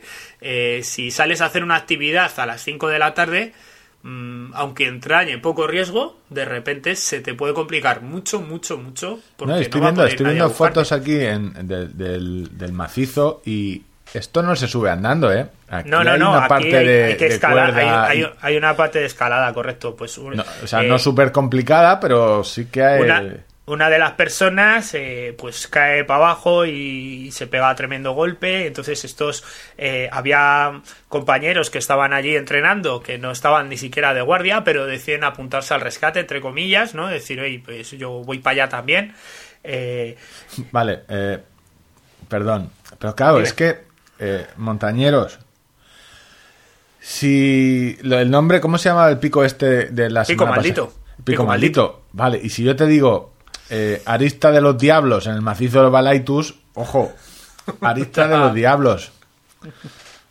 Ya, ya va, va a regular. Va a Eh, regular. Bueno, pues eh, se van para allá y en el primer equipo sale un dos eh, dos compañeros del Graham y, un médico eh, y pues hay muchísimas turbulencias. Al final tienen que saltar del helicóptero, saltar a, más de dos metros de, altura del suelo porque no, no pueden, no tienen manera de, de poder estabilizar ni por supuesto hacer ciclos de curva ni nada de nada. Y entonces eh, consiguen ellos, haciendo rappel, llegar hasta el sitio donde se había caído la persona accidentada y tienen 120 metros de altura que tienen que subir con una camilla a pulso, tirando de ella en vertical. O sea, eh, establecen una maniobra que lo que hacen es que se coloca uno delante y otro detrás y se queda la, la persona se queda en, en- en vertical. ¿Vale? Eh, haciendo eh, un esfuerzo físico tremendo porque saben que cada segundo cuenta para poder contar con el helicóptero con la vuelta. La meteo empeora, eh, bueno, se les, eh, el helicóptero les va dando prisa y ya agotados consiguen, van, van viendo que, el- que la paciente está empeorando, eh, consiguen llegar a la, a la arista, consiguen llegar arriba al punto donde quizá les pudiera re- retomar el helicóptero, pero el helicóptero ya se ha tenido que marchar y tienen que pasar allí la, te pasa la noche y además la paciente empeora y entra en paro cardíaco y tienen que iniciar maniobras de reanimación. Yo se emplazaría. Esto es a- una movi- eso- es que yo son se unas movidas emplazaría- tan gordas. yo se Eh, emplazaría para que supierais un poco. O sea, han tenido que subir 120 metros una persona a pulso, escalando por sus medios. eh, una actividad física eh, inhumana. Yo te he contado. eh, Y, te después, y después de eso, os digo, eh, la, lo que es la reanimación eh, cardiopulmonar es una cosa cansadísima. Cansadísima. O sea, os emplazo a que la hagáis tres minutos. Tres minutos. A los tres minutos estás ya que, dices, joder, me muero, me muero. Eh, pues estos consiguieron sacarla de. Después de 25 o 30 minutos de maniobras, la consiguieron sacar del, del paro cardíaco. Eh, eh, se hicieron gestiones en España eh, porque en, en Francia sí que tenían un helicóptero que podía volar de noche, que tenía esa capacidad. Y fue un helicóptero francés de la gendarmería francesa la que, eh, en, tras dos aproximaciones donde ellos con el corazón en un puño diciendo hostia que se van, que no pueden, al final consiguen eh, apoyar un patín malamente en un sitio, abrieron la, la cabina del helicóptero, metieron dentro a la accidentada y cerraron y se fueron y allí los dejaron. Y a ellos todavía les quedaba seis horas de, de bajar de noche, con ventisca, con frío, con la meteo mala. eh, llegaron al refugio ya muy al borde de sus fuerzas físicas. eh, y pero bueno, con la satisfacción de, de- que habían hecho todo, todo lo posible. Eh, a los 3-4 días esta persona falleció allí en Francia, en, en el hospital. El marido les mandó una carta de reconocimiento y de agradecimiento por todo lo que habían hecho. Y bueno, ellos se quedaron unos días bastante tocados. eh, pues eso, siempre piensan que podían haber hecho más de lo que realmente hicieron, que, que fue un esfuerzo pff, titánico. O sea, a mí me, me pareció decir. Yo repito, o sea, os emplazo a que de broma con vuestros niños eh, os pongáis la, la musiquita de Bob Esponja para enseñarles el ritmo de la frecuencia que debéis establecer apretando ahí sobre el estenón, eh, un poquito más abajo, y, a ver cuánto tardáis, cuánto aguantáis. Yo tengo la, eh, tengo la prueba y sé que moriré. eh, que es con tu pareja en tu casa simular un incendio y que alguien se ha desmayado y que intentes cogerlo, te dejas el peso muerto y yo en mi casa lo hemos hablado, somos conscientes de que yo moriría, que mi mujer no puede conmigo. ¿sabes? Entonces ya, ya hemos llegado al pato, tú sal y yo ya me quedo aquí. No intentes sacarme, no puedes. Eh, eh, pues hay que estar fuerte eh, para ser guardia civil. Podían, Yo- ya, te digo, forma, sí. podían eh, compensar un poco eh, los del panzón de, de tráfico con los del Grain, ¿eh? Podíamos, ¿sabes? Eh, misma... Bueno, entiendo que cada actividad demanda una... Sí, no, hombre, claro, soplarme 50 euros a mí con un radar, eh, la forma Está res- física... Está resentido, ¿eh? Digamos que mi amor hacia la Guardia Civil no es el mismo que, que el tuyo. No tengo yo familiares de la Guardia Civil. Hostia, este capítulo me ha gustado mucho y eso, quedaros en la cabeza con el timing de lo que es las actividades, que es muy importante y a lo mejor es clave... No, va, empezamos a las 11 y vamos tranquilamente. Pues oye, si puedes madrugar, levántate a las 7, que a las 8 empieces, estés haciendo actividad, que igual eso- esas 3, 4, esas 3, 4 horas que has ganado de, de luz diurna, pues van a ser la diferencia entre un final feliz y un viaje en helicóptero plácido a pasar una noche a la intemperie con un problema grave. Y Eh, tengo ya la siguiente frase para, para, una, para algo que estamos preparando Ángel y yo, que será una sorpresa. Eh, eh, si hemos dicho que, que- quien, no, co- quien no conoce a Fernando, a cualquier eh, santo le reza, pues al que, al que madruga, buen guardia civil le, le- le rescata. La ayuda. ¿Sabes? Esa podría ser Oye, la hostia. La frase es resumen. Una frase cojonuda, ¿eh? Sí, sí, a mí lo de hacer frases, otra cosa no, pero hacer frases de estas de... Eso y, y natillas, ¿no? No, la repostería, yo tengo que decirlo, soy muy malo. eh, eh, porque en la repostería hay que ser muy fino. Muy fino, seguir. Igual que en la cocina, no. La ensaladilla rusa me salió brutal. Pero porque eh, juegas a ojo de textura. No, en la repostería es una ciencia exacta. No. la Pues improvisación. ese era un poquito el pozo, que, o sea, que empecéis un poquito antes, que no pasa nada. Que y- así le daréis tiempo a la Guardia Civil a rescataros. Es tan Sí, sencillo como sí, eso. sí. No, no, o sea, mucha risa, mucho jijiji, mucho jajaja, pero el pozo yo creo que quede. Que, que quede pozo. Eh, hablando de foso o de pozo. Te hablo de atletismo un minutito. Eh, ¿Estuviste ganando dinero o no pudiste ver el campeonato de Europa de pista cubierta? No me he enterado de nada, tío. Bueno, sé que usillos porque, porque me feo. Llevaba manguitos blancos, eso lo sabes, Sí. ¿no? sí, sí, sí, sí, sí. Tuvo ahí. No, no me. eh, hazme un resumen. Hazme- Bueno, resumen, campeonato de, de Europa de pista cubierta, eh, de atletismo, estuvo guay. Estuvo divertido, entretenido. eh, nuestro amigo Ingrevistein, Jacobo, eh, hizo todo lo posible para que yo eh, ahora me falte el aire y no pueda pronunciar. Eh, fue A ver, eh, sí, mi- miento, sí que me enteré Ingebrigtsen. Le, le descalificaron o algo así, luego le recalificaron otra vez. ¿Qué, qué pasó? Es que hay una movida. la- la- las normas en el atletismo están puestas eh, por gente de hace. eh, que fumaba en pipa. Básicamente, y se hablaba de usted. Se, se supone que tú en una pista de atletismo no puedes pisar por dentro porque se supone que si pisas por dentro corres menos. E Igual que en las pruebas en las que se corre por calles, tú no te puedes cruzar a la otra calle porque en la- Aunque luego en la práctica, prácticamente todos los que pisan por dentro es porque les- Han tropezado. les- han tropezado con porque han algo y han perdido el ritmo y, y no. Sí, sí, que es una movida. Pisar por- ventaja. Porque no es que pise. eh, a ver, en, en calles, por ejemplo, corres un 200 donde eh, salen adelantado para compensar la curva. Sí, no, no, ahí, lo ahí sí que puedes decir que si pisas por cuando- dentro. Cuando vayan en. ¿Cómo se dice? ¿En cuerda única o.? Sí. Hay, hay carreras en las que. En calle única, calle única. En calle única. Entonces, donde tú te tienes que meter en. Ya todo el mundo puede correr por la calle interior, pero eh, hay unos. Pero no todos a la vez en el mismo espacio-tiempo. Exactamente.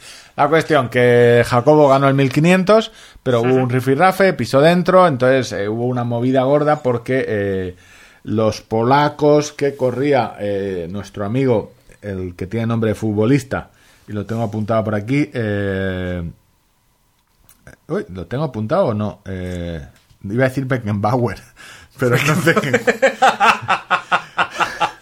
La verdad es que para cualquier ajeno al atletismo no hay nada como escuchar esta sección para enterarse de nada. Sí, sí, sí, no, el delantero del Bayern, delantero del Bayern, Ángel. Lewandowski. Lewandowski, ese. Eh, mira que me, que me he puesto la nota de nombre futbolista, pero claro, si se te olvida también el nombre del futbolista no podemos hacer nada. Bueno, Lewandowski est- estaba ahí a tope, a ver si descalificaban a nuestro amigo Jacobo. eh, y hasta final de la noche eh, no lo... O sea, primero lo descalificaron, eh, luego no lo descalificaron, con lo cual Jacobo oro. Y, ¿Tú crees que la, la amenaza de no correr el 3000 al día siguiente eh, tuvo Sí, algo claro, que ver claro, el de- peso de- de, de- la y sobre todo cuando cuando dices, oye, que ha pisado, que ha pisado, pero eh, realmente se ha beneficiado. El problema es que esa regla está mal hecha. Porque es tan sencillo como se ha beneficiado de algo.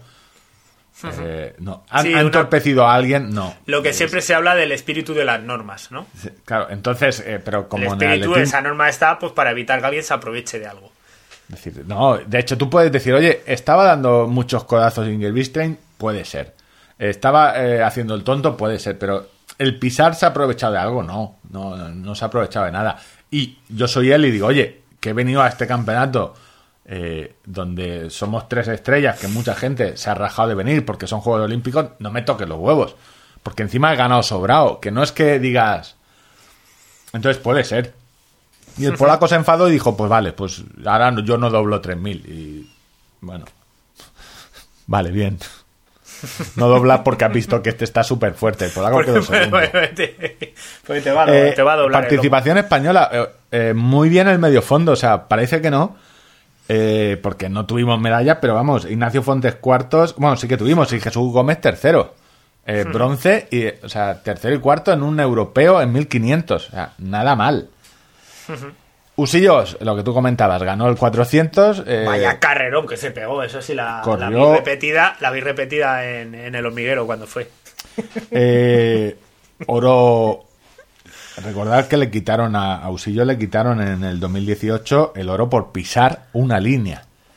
Es decir, por pisar, no es decirte por meterte en un 400 de pista eh, cubierta por meterte, sino por pisar la línea. Es que no tiene mucho sentido.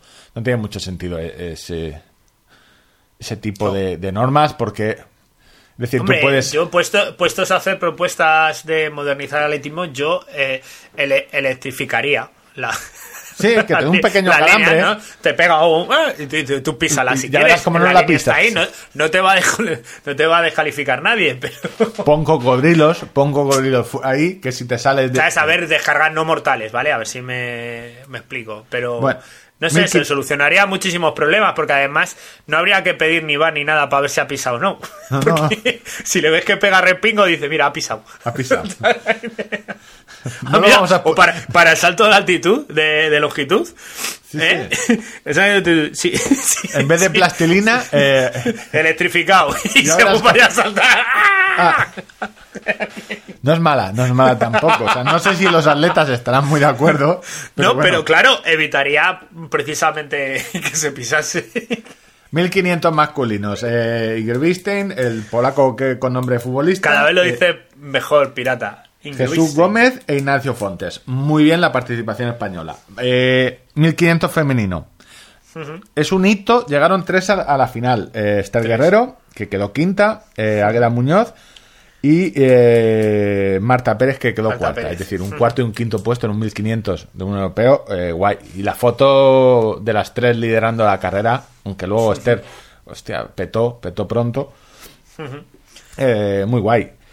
El, Usillos, eh, viste en la entrevista que dio, que es prácticamente lo único que he visto, que dio- he dicho antes el hormiguero para Que es la resistencia, pero, pero sí, pero la resistencia. No lo vi. eh, hablaba, hablaba que salió a tope, a tope.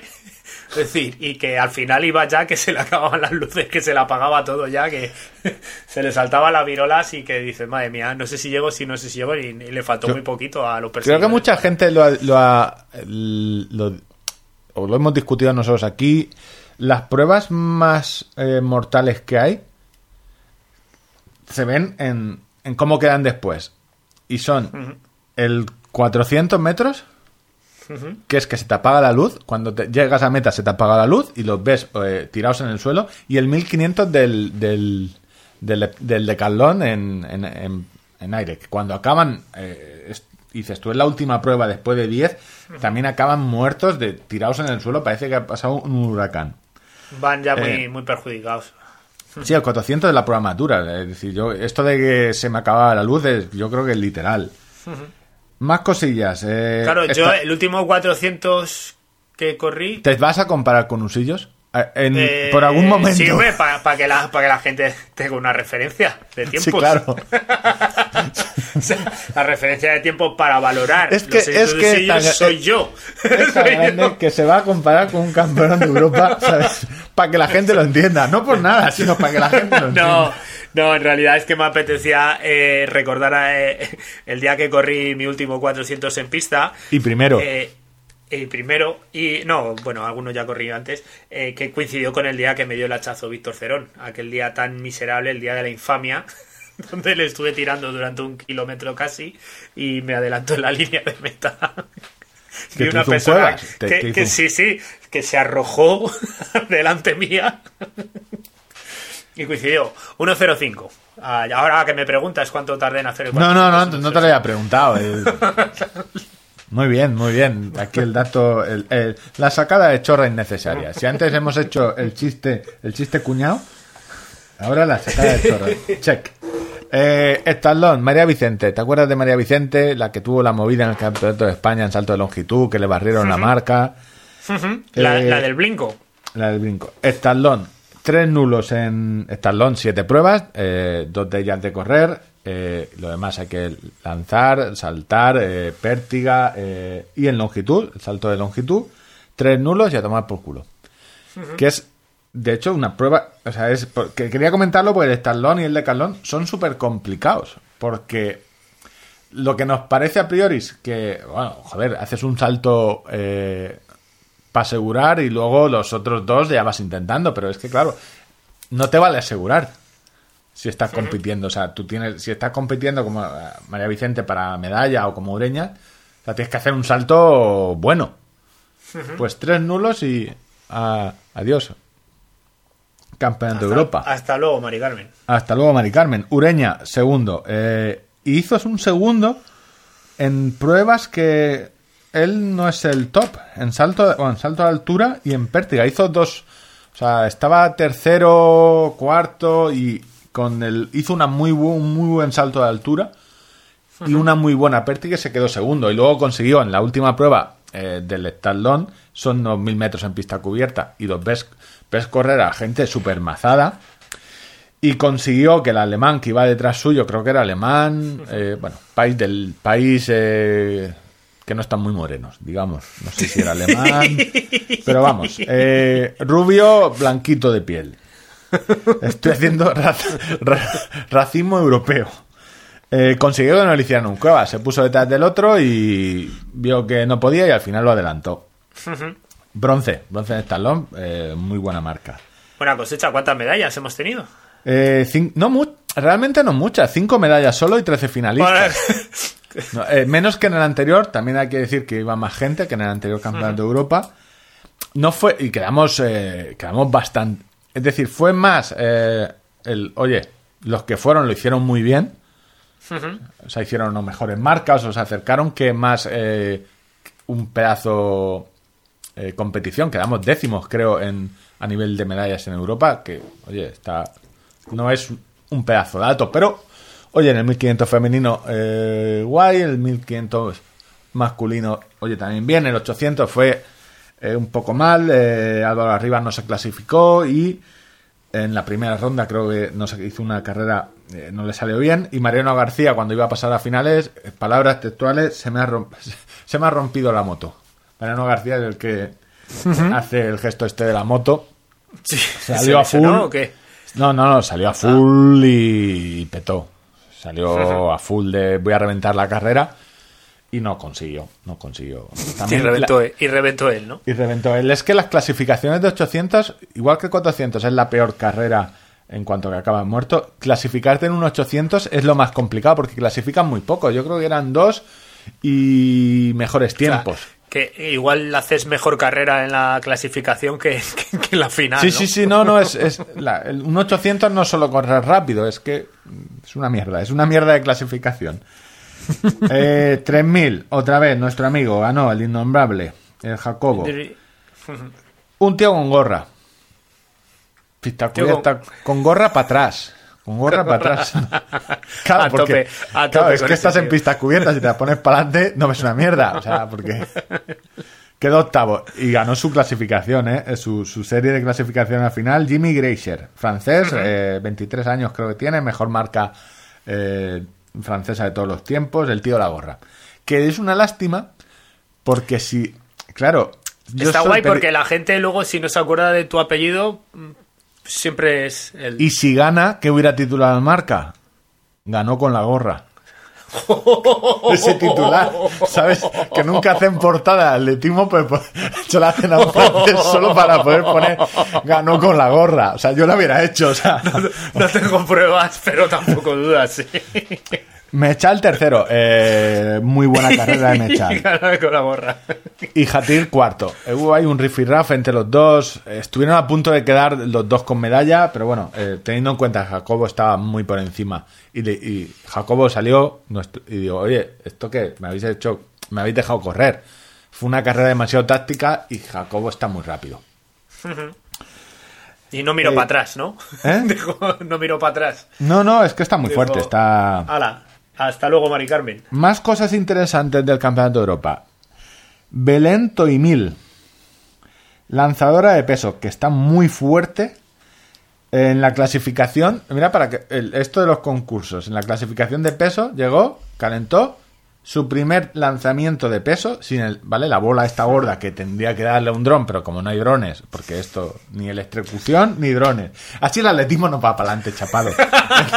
o sea, electrocución y, dro- y drones.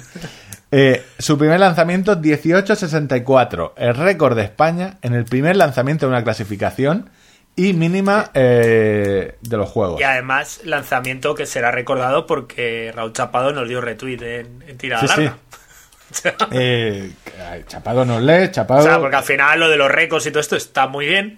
Pero un retweet de Chapado vale más que un récord y una mínima olímpica. ¿Dónde va a parar?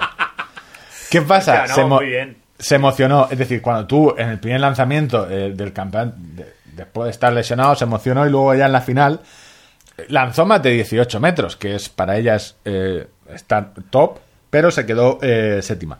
También quería comentar eso que, que dices que es complicado porque dices si está en, en sobre todo en, en, en pruebas de lanzamiento, salto, donde dices yo puedo lanzar 18-67. ¿Por qué? Porque lo lancé ayer. Lo he lanzado en el calentamiento. Luego, en el concurso, En la competición. en la competición, eh, no siempre te sale. Y, tú- y aunque tú lo tengas, porque es un tema muy de estar centrado. Y yo creo que eh, Claro. Toimil No, y- en parte se relajó. Dijo, hostia, es que eh, ayer ya hice todo lo que iba a hacer esta temporada.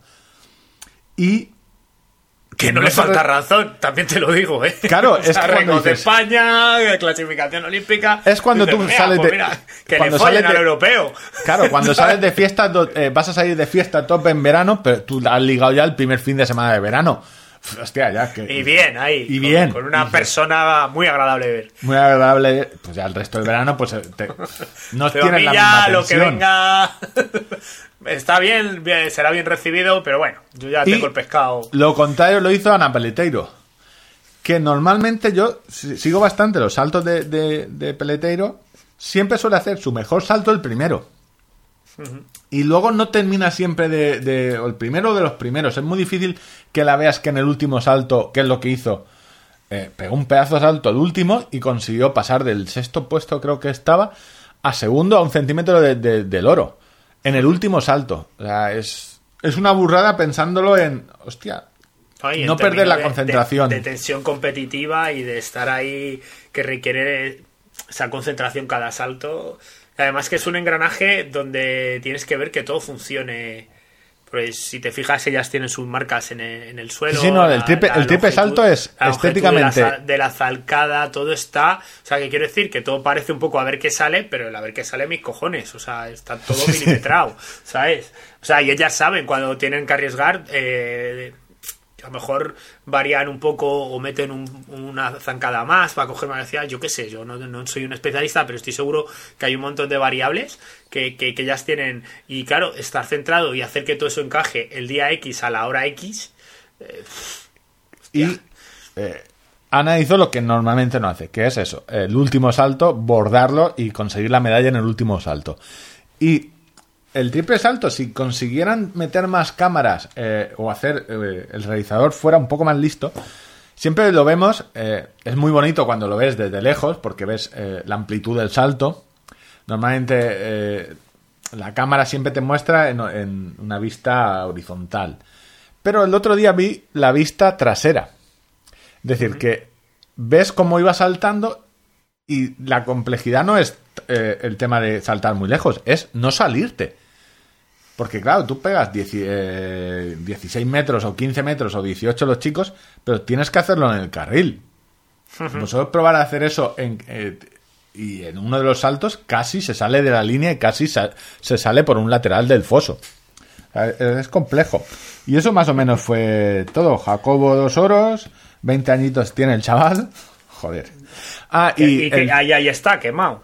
y ahí está, que decían que lo que hace tres años, ¿eh? que iba a echar por tierra, que lo estaban quemando sus padres. Madre mía. Que, los ya padres quemaron no, a los no dos hermanos. nada más, aunque no hiciera nada más en su vida, yo creo que ya.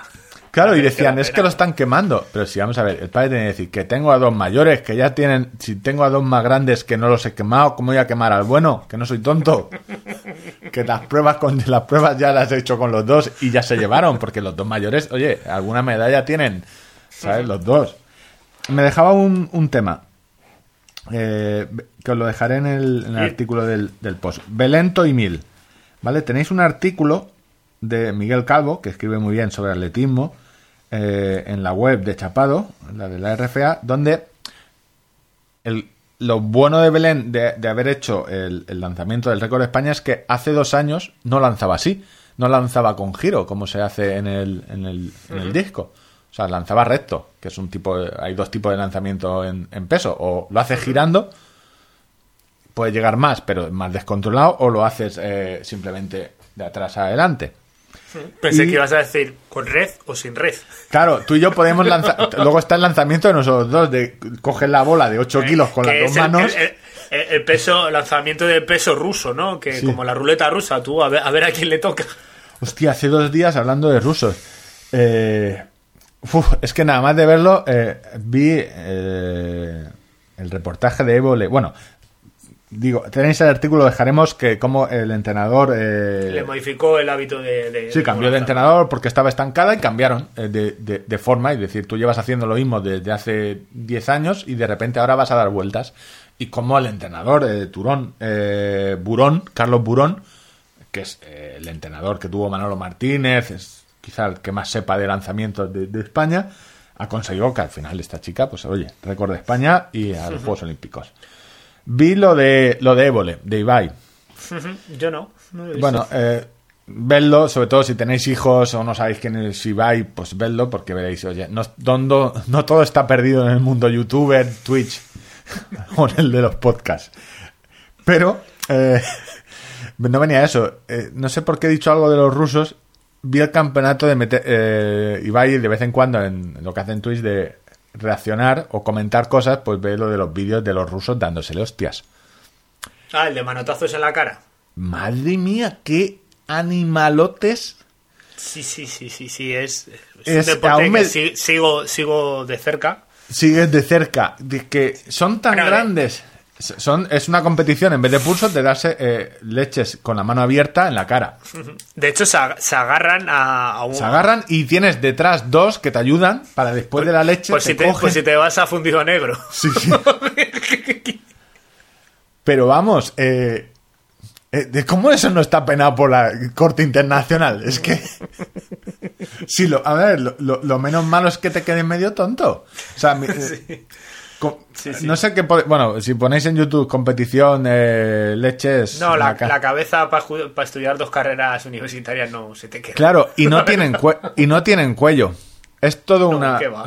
es hombro, Es un cabeza. bloque. Es, es un bloque. Es un bloque.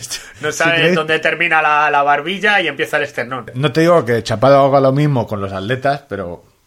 Oye. Pues si no os gusta el atletismo, pues tenéis ya a rusos dándose leches. O sea, es, es muy impresionante. Yo no sé. No sé, no sé. O sea, no- Ca- Claro que en esas pruebas, eh, las clasificaciones, pues el que sobrevive. o, sea, o sea, te clasificas una vez nada más. es que. Muy divertido. Eh, Claro, es que no sé qué es, Como la eh, hostia no la recibes tú, No, no, yo no. a priori verlo. parece buena idea. El tema es, me pasa lo mismo que con lo del McGregor, estas. Te da presión, ¿no?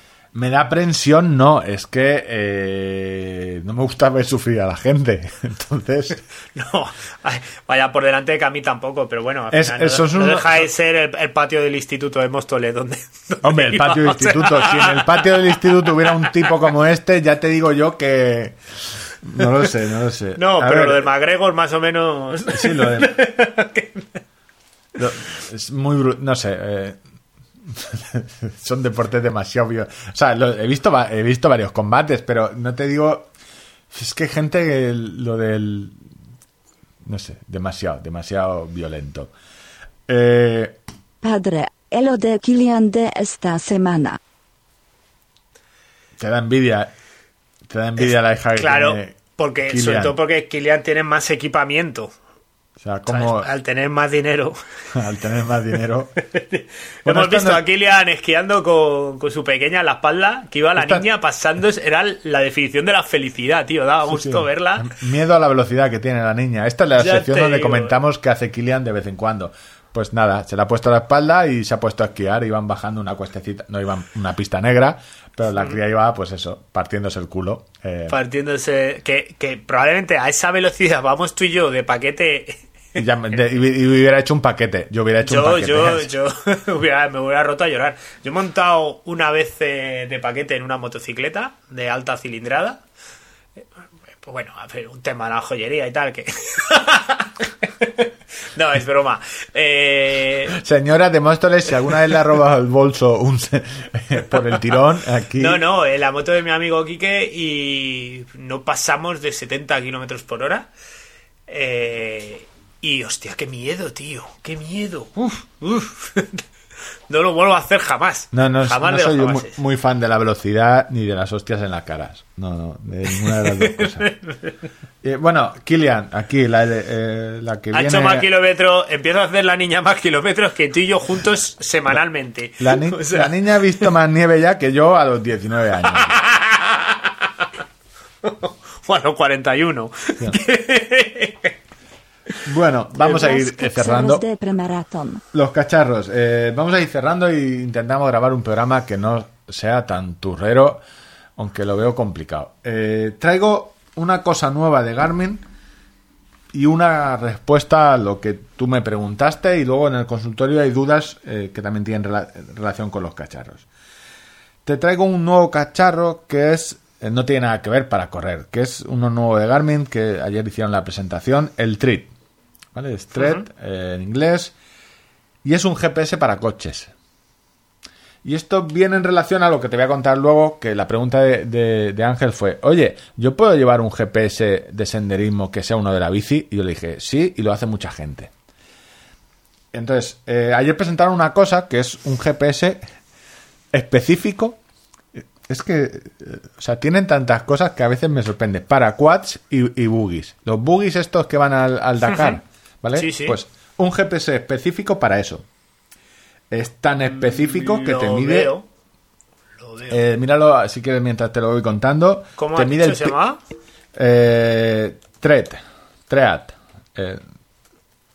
Eh, lo tendrán en portada ahora en la web. ¿Vale? Tread en inglés, off- eh, para off-road, eh, de quad, buggies. Y es un, GP, es un GPS. eh, Estoy viendo, a ver, bueno, no lo estoy viendo en esto, pero me estoy imaginando yo cosas, ¿vale? Digo al azar, presión de las ruedas, las puedes... eh, lo- mm, eh, no la presión de las ruedas, es un GPS. O sea, lo primero es, es un sí, GPS bueno, donde claro. A ver, vamos a ver pero- mapas, eh, mapas V-Ride, es decir, con la imagen satelital, donde se ve más claro. Puedo cargar rutas, tengo mapas topográficos para eh, y mapas de carretera, las dos diferencias.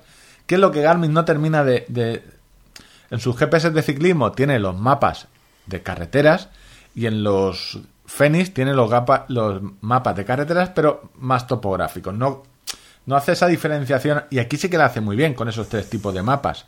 Pero es un GPS para conducir. La parte interesante es que tiene una antena, eh, yo te lo diré.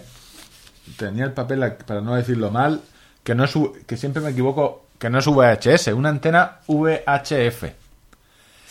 Que eso, al conectarlo en este cacharrito, permite eh, hasta 13 kilómetros en función de si estás en el desierto, en montes, eh, seguir a tus compañeros.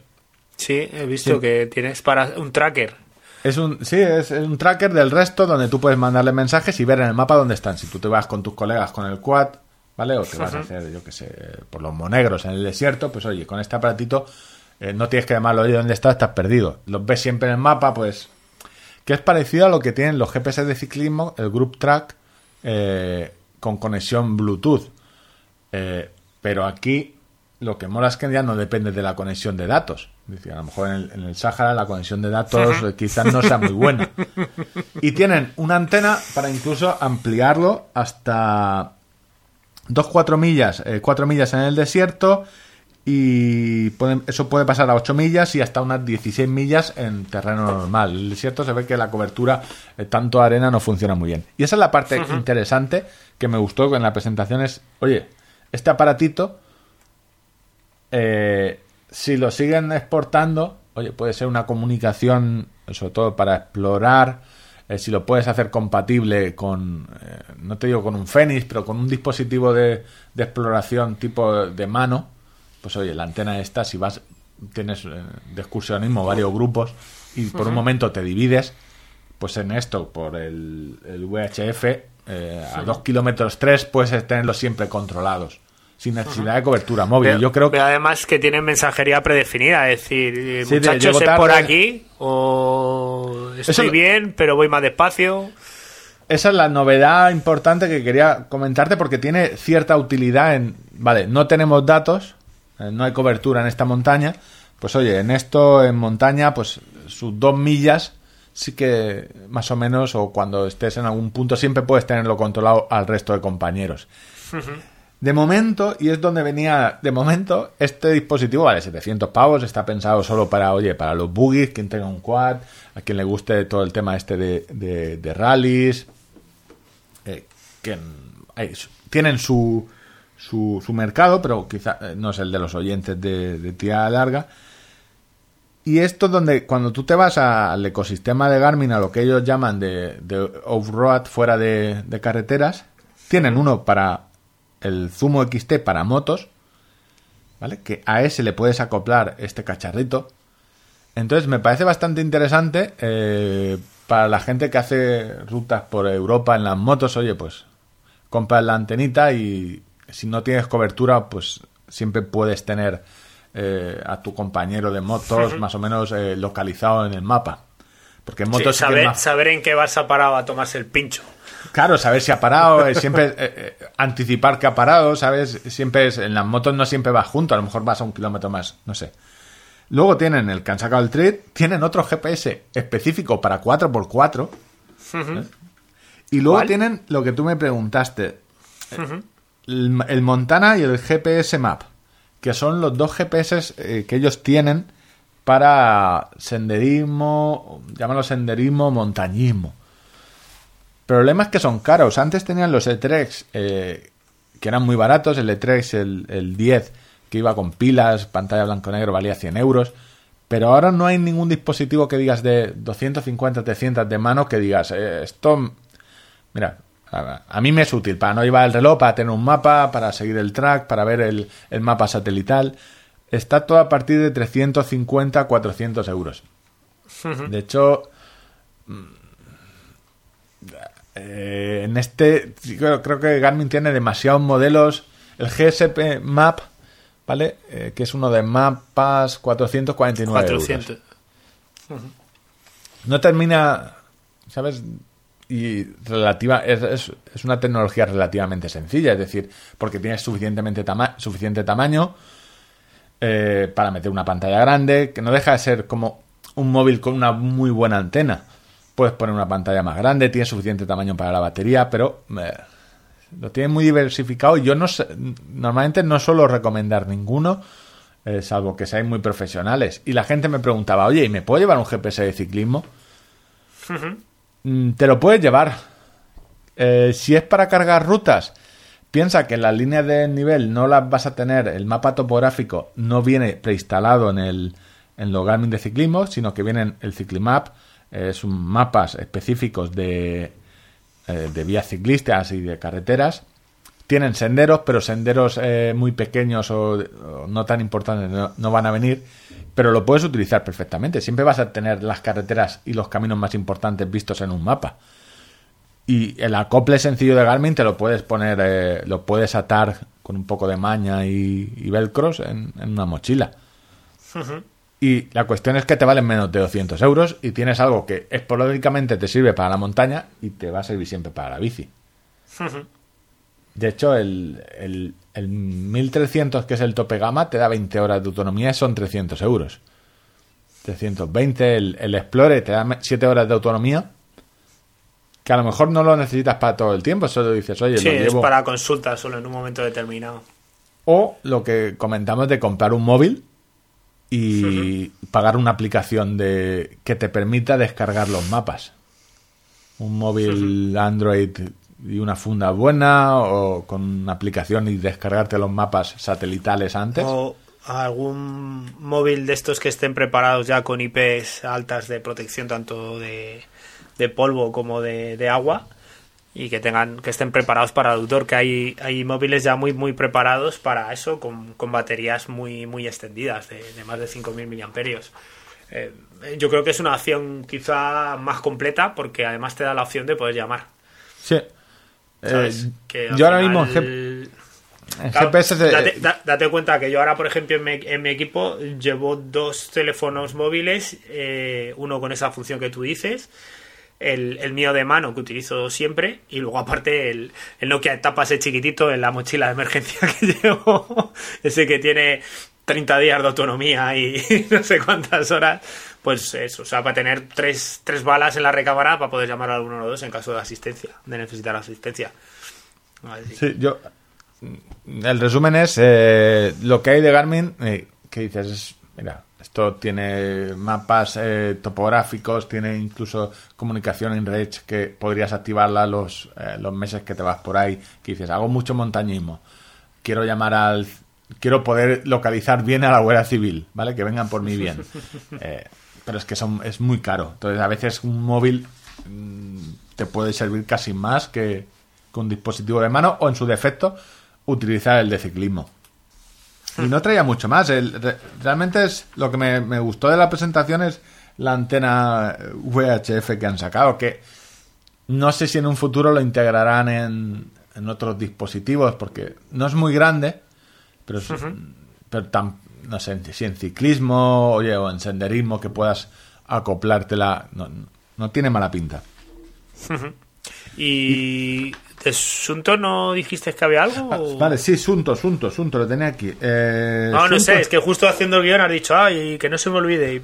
Claro, es que no puedo decir nada porque es uno de los... O sea, hay dos o tres páginas web que cada vez que hay un registro de un producto en, para licencia de aparatos electro eléctricos intentan que muchas veces se licencian y no llega a salir el producto. Pues se ve que Sunto ha, ha- ha registrado algo eh, un Sunto nuevo eh, un Sun- Sunto 9 PIC. Pero por las fotos parece que es lo, por la foto de las funciones que se ha filtrado parece que es lo mismo, pero un poco más delgado. No puedo decir más porque tampoco se sabe más, eso es lo que se publicó. Que tiene algo de sentido porque me caduca un código de, de Sunto, de este de oferta de 30% para que te compres algo, porque han quitado el Movescount, me caduca en final de, de este mes. Y a ti también, por cierto, te caduca. Eh, entonces, eh, puede ser que en abril veamos un- una modificación de Asunto 9. No sé cómo de grande. Eh, a ver eh, si le meterán algo del Asunto 7, se atreverán. Eh, no lo sé. No, no, no tengo claro que sacarán. O si simplemente harán un restyling y dirán, oye, pues hemos conseguido eh, reducir espesor. O, o, o métele más batería o... Eh, No lo sé, no lo sé. Me huelo a una modificación leve. Leve y no sustancial. Pero puedo equivocarme. No sé, no tengo. Solo sé que se rumorea un nuevo producto que llevamos tiempo sin, sin saber si había nuevo producto de asunto. Igual que de Garmin, pues eso, ya ahora, de aquí a, a final de año, bueno, los rumores de Fenix 7 van a estar todas las webs intentando posicionar Fenix 7, Fenix 7 para que cuando salga y yo creo que no va a salir con ese nombre. Él lo escuchó primero en tirada larga. Sí, es mi teoría de que el Fenix 7 no, no, no, creo que, no sé, ya va a llegar. Después de sacar el Enduro, que es un, era un Fenix 6X sin mapas, yo creo que el Fenix 7 sería agotar mucho. ¿Qué vas a llegar? Como las Pegasus, hasta el 37. No, deja, no o sea, sé. tu- el palpito tuyo es que cambia de nombre y que hay mucha gente equivocándose.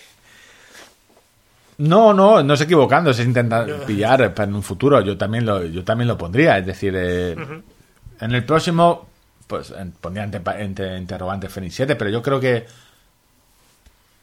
tiene malas rimas 7. Yo creo que alguien de Garmin estará pensando en, vamos a poner un nombre más cachondo. El Fenix Fernando. Sé. Félix Fernando. Con este, Félix, Félix F. el Fenix F. Te puedes perder, aunque te pierdas, siempre volverás a casa. Y bueno, vamos al consultorio y vamos cerrando.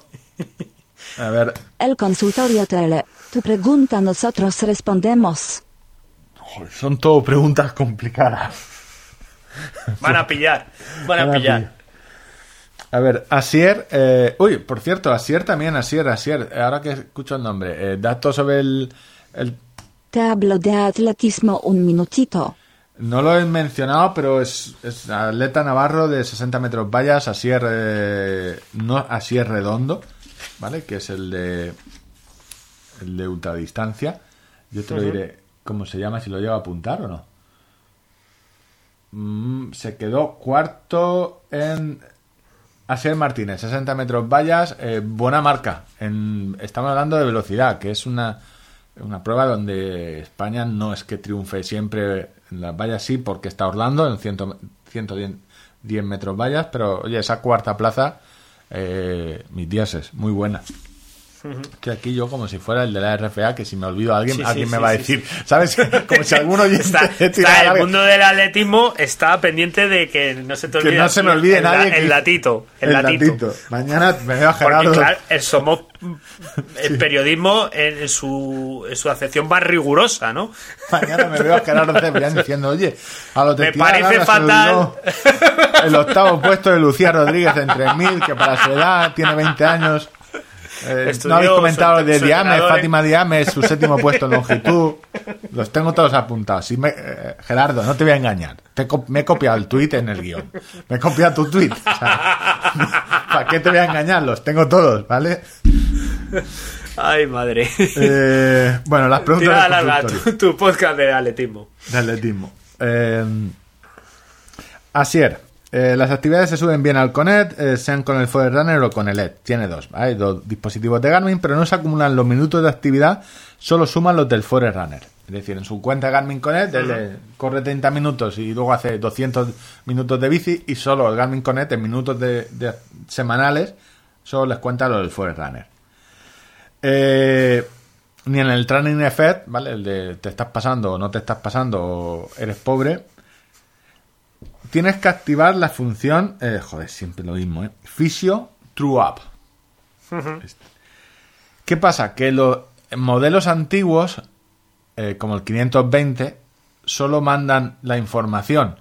Es decir, tú en el 520 no vas a, a ver los minutos de los minutos de intensidad, ni el efecto de entrenamiento, ni el estado de entrenamiento global. Solo lo verás en el 245.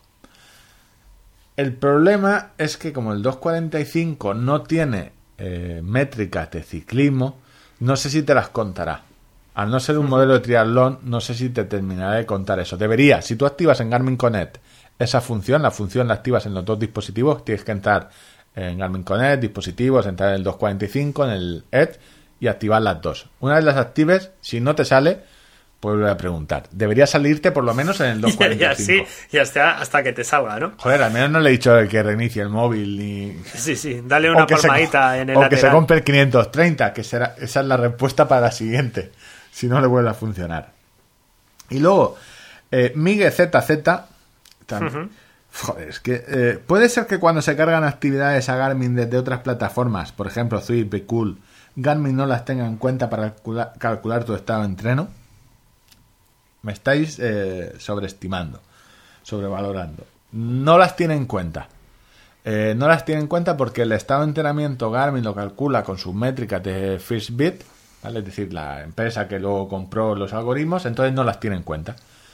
Y es una putada porque si eres muy fan de Swift, eh, al sincronizar las actividades que haces en la plataforma y mandarlas a Garmin Connect, pues oye, en las estadísticas no te va a contar las estadísticas de forma física, de te estás pasando o no te estás pasando. Debería, sí. Opciones, eh, grabarlo con tu dispositivo de Garmin.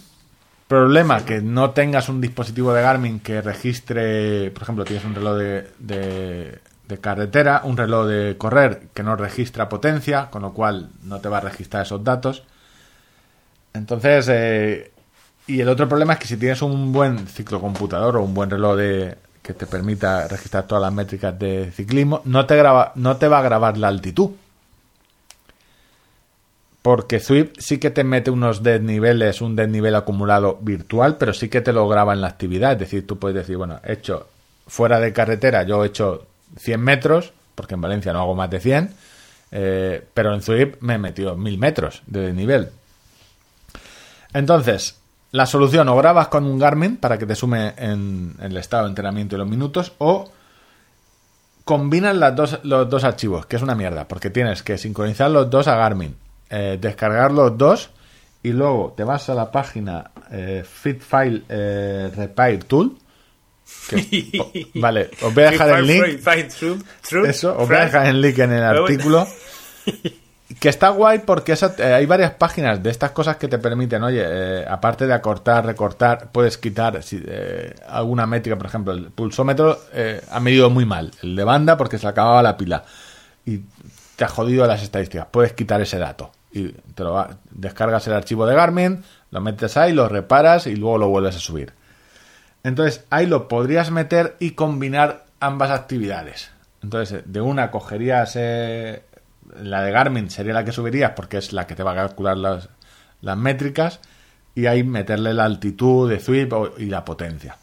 Esa es la solución que yo he visto en los foros de Swift. Y hasta ahí. Ya está. Es que es muy complicada la pregunta. Y más si se me la he mirado cinco minutos antes de empezar el programa. Cosa que, por supuesto, es la primera vez que ocurre y, y en ningún ¿Tú te das caso marca la cómo- línea editorial de este programa. Oyes, oyes donde esto que, es- el guion que son los se papeles. va. Sí. En el fondo no tengo nada, son papeles en blanco, pero como que hago que, te, que está movemos está bien mucho porque papel. esto ha ido mutando al que hace ruiditos eres tú y yo me comporto. Porque eres becario. Eh, te está jugando el puesto. Ahora yo sé que tus jefes escuchan este programa. Y si no, ya se lo habrás dicho tú, porque para eso has hecho promo de las próximas actividades. ¿Qué va, Que te- tío? Si soy que así te conozco. Que no, no, no, no, no, te lo prometo, te lo prometo. No, no. Si nos escuchas, métete al grupo de Telegram y, y saluda diciendo, soy el jefe de, de- de Ángel. métete al grupo de Telegram. Por, por favor, te lo pido. Si eres el jefe de Ángel, te queremos en el grupo de Telegram. Saluda, soy el jefe de... Y seguro que los, los- el resto de oyentes que están en el grupo, que son eh, activos, seguro que te darán ideas buenísimas para que Ángel haga en sus jornadas de becario. Tú eres el mal. eres el mal. Nada, Ángel, hoy te toca disfra- eh, disfrazarte de oso, pero por, eh, por, por un tema de... en fin. Bueno, ya pues está, ya estaría. no queda nada más que pedir perdón y pedir disculpas, como siempre, por todo lo que hayamos que eso, dicho eh, aquí. yo siento discernir en tu, tu manera de despedirte, porque... Pero eso solo... da- a ver, te iba a decir, le ha funcionado al rey, pero no le ha funcionado, que se ha tenido que ir a Emiratos Árabes, que no vive mal, que no vive mal, pero lo de pedir perdón a posteriores... No sé, me Yo- cago en tus muertos, eh, lo yo siento mucho. Me quedo siempre con el con el alma en paz y tranquila, sabiendo Si que pides perdón. Si pido perdón y digo, mira, oye, no ha sido mi intención. Esto que he dicho, pues igual no ha sido lo más acertado. Podríamos hacerlo eh, mejor, sin lugar a dudas, pero bueno, no nos tentéis porque también somos muy capaces de hacerlo bastante peor. Así No sé, yo tengo desde, desde la que la, la que lió Fernando en rescate, tengo, no sé, la conciencia bastante tranquila en que, bueno, soy un ciudadano ejemplar. ejemplar, ¿no? Hombre, Fíjate ha dado, ha impactado mucho, ¿eh? O sea, la historia de Fernando de lo más grave que he oído después de algunas cosas que tú comentaste en la primera temporada. Eh, de lo más grave. Sí. Y algún correr sin tener ni idea, pero eh, grave, gravísimo. Grave, gravísimo nivel. Escucha, lo de, los dibuj- lo de los dibujitos termina ya, ¿no? El 25, el 20, no sé, 24 de marzo, 25 cerramos. Sí. Tú y yo elegiremos un... es que la vida nos da. Tú y yo elegiremos un pene, cada uno. y una y un, un dibujo dibujo libre libre. cada uno. Elegiremos cuatro, los pondremos en Twitter una semana para que, o tres o cuatro días para que la gente vote. Y si lo que... Mira, como diría Ayuso, si, Ayuso, si lo que votan es acorde a lo que tú y yo pensamos, eh, ese ganará. Pues nada, Pues ya nada. sabéis, chicos, os emplazamos a seguir enviándonos penes, pero sobre todo nos emplazamos a seguir enviándonos dinero, que es mucho más importante en el formulario de tirada larga. Y también, pues nada, recordad que seguimos eh, con la cam- microcampañas de, de publicidad, que también tenéis ahí un enlace, si queréis. A ver, eh, no, te tengo que decirte que nos llegó uno que nos dio 10 euros, pero me decía que yo pusiera los otros 10 para hacerte la, la, la contrapublicidad de, eh, con De el otro herrero de, de, tu- de Villamanta, pero no funciona así. O sea, si queréis trolear, o sea, ponemos todos el dinero. O sea, es que, claro, porque pensar que ese dinero luego la mitad va para Ángel, es decir, no, o sea, Estás dándome dinero tú a mí. Sí, sí. eh, entonces, Ángel por dinero hace co- cualquier cosa. No sé. eh, En fin. Bueno, En fin. chicos, chicas, La semana que viene eh, a seguir corriendo y a seguir bien. Salud y kilómetros. vale. Hasta luego, Ángel. Adiós. I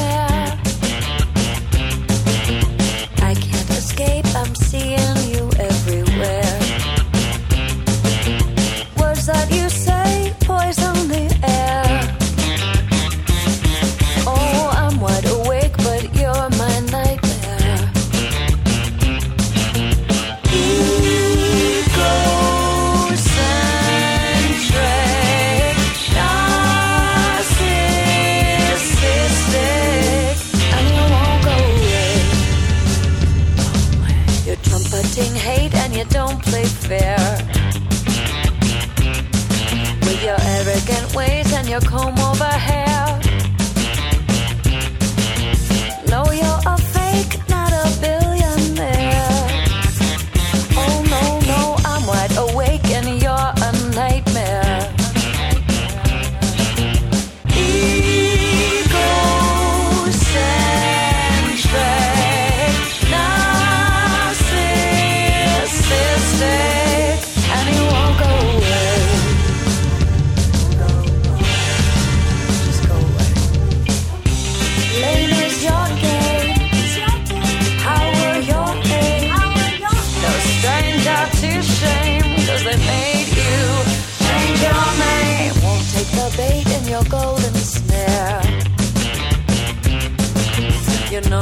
Take more than the lion.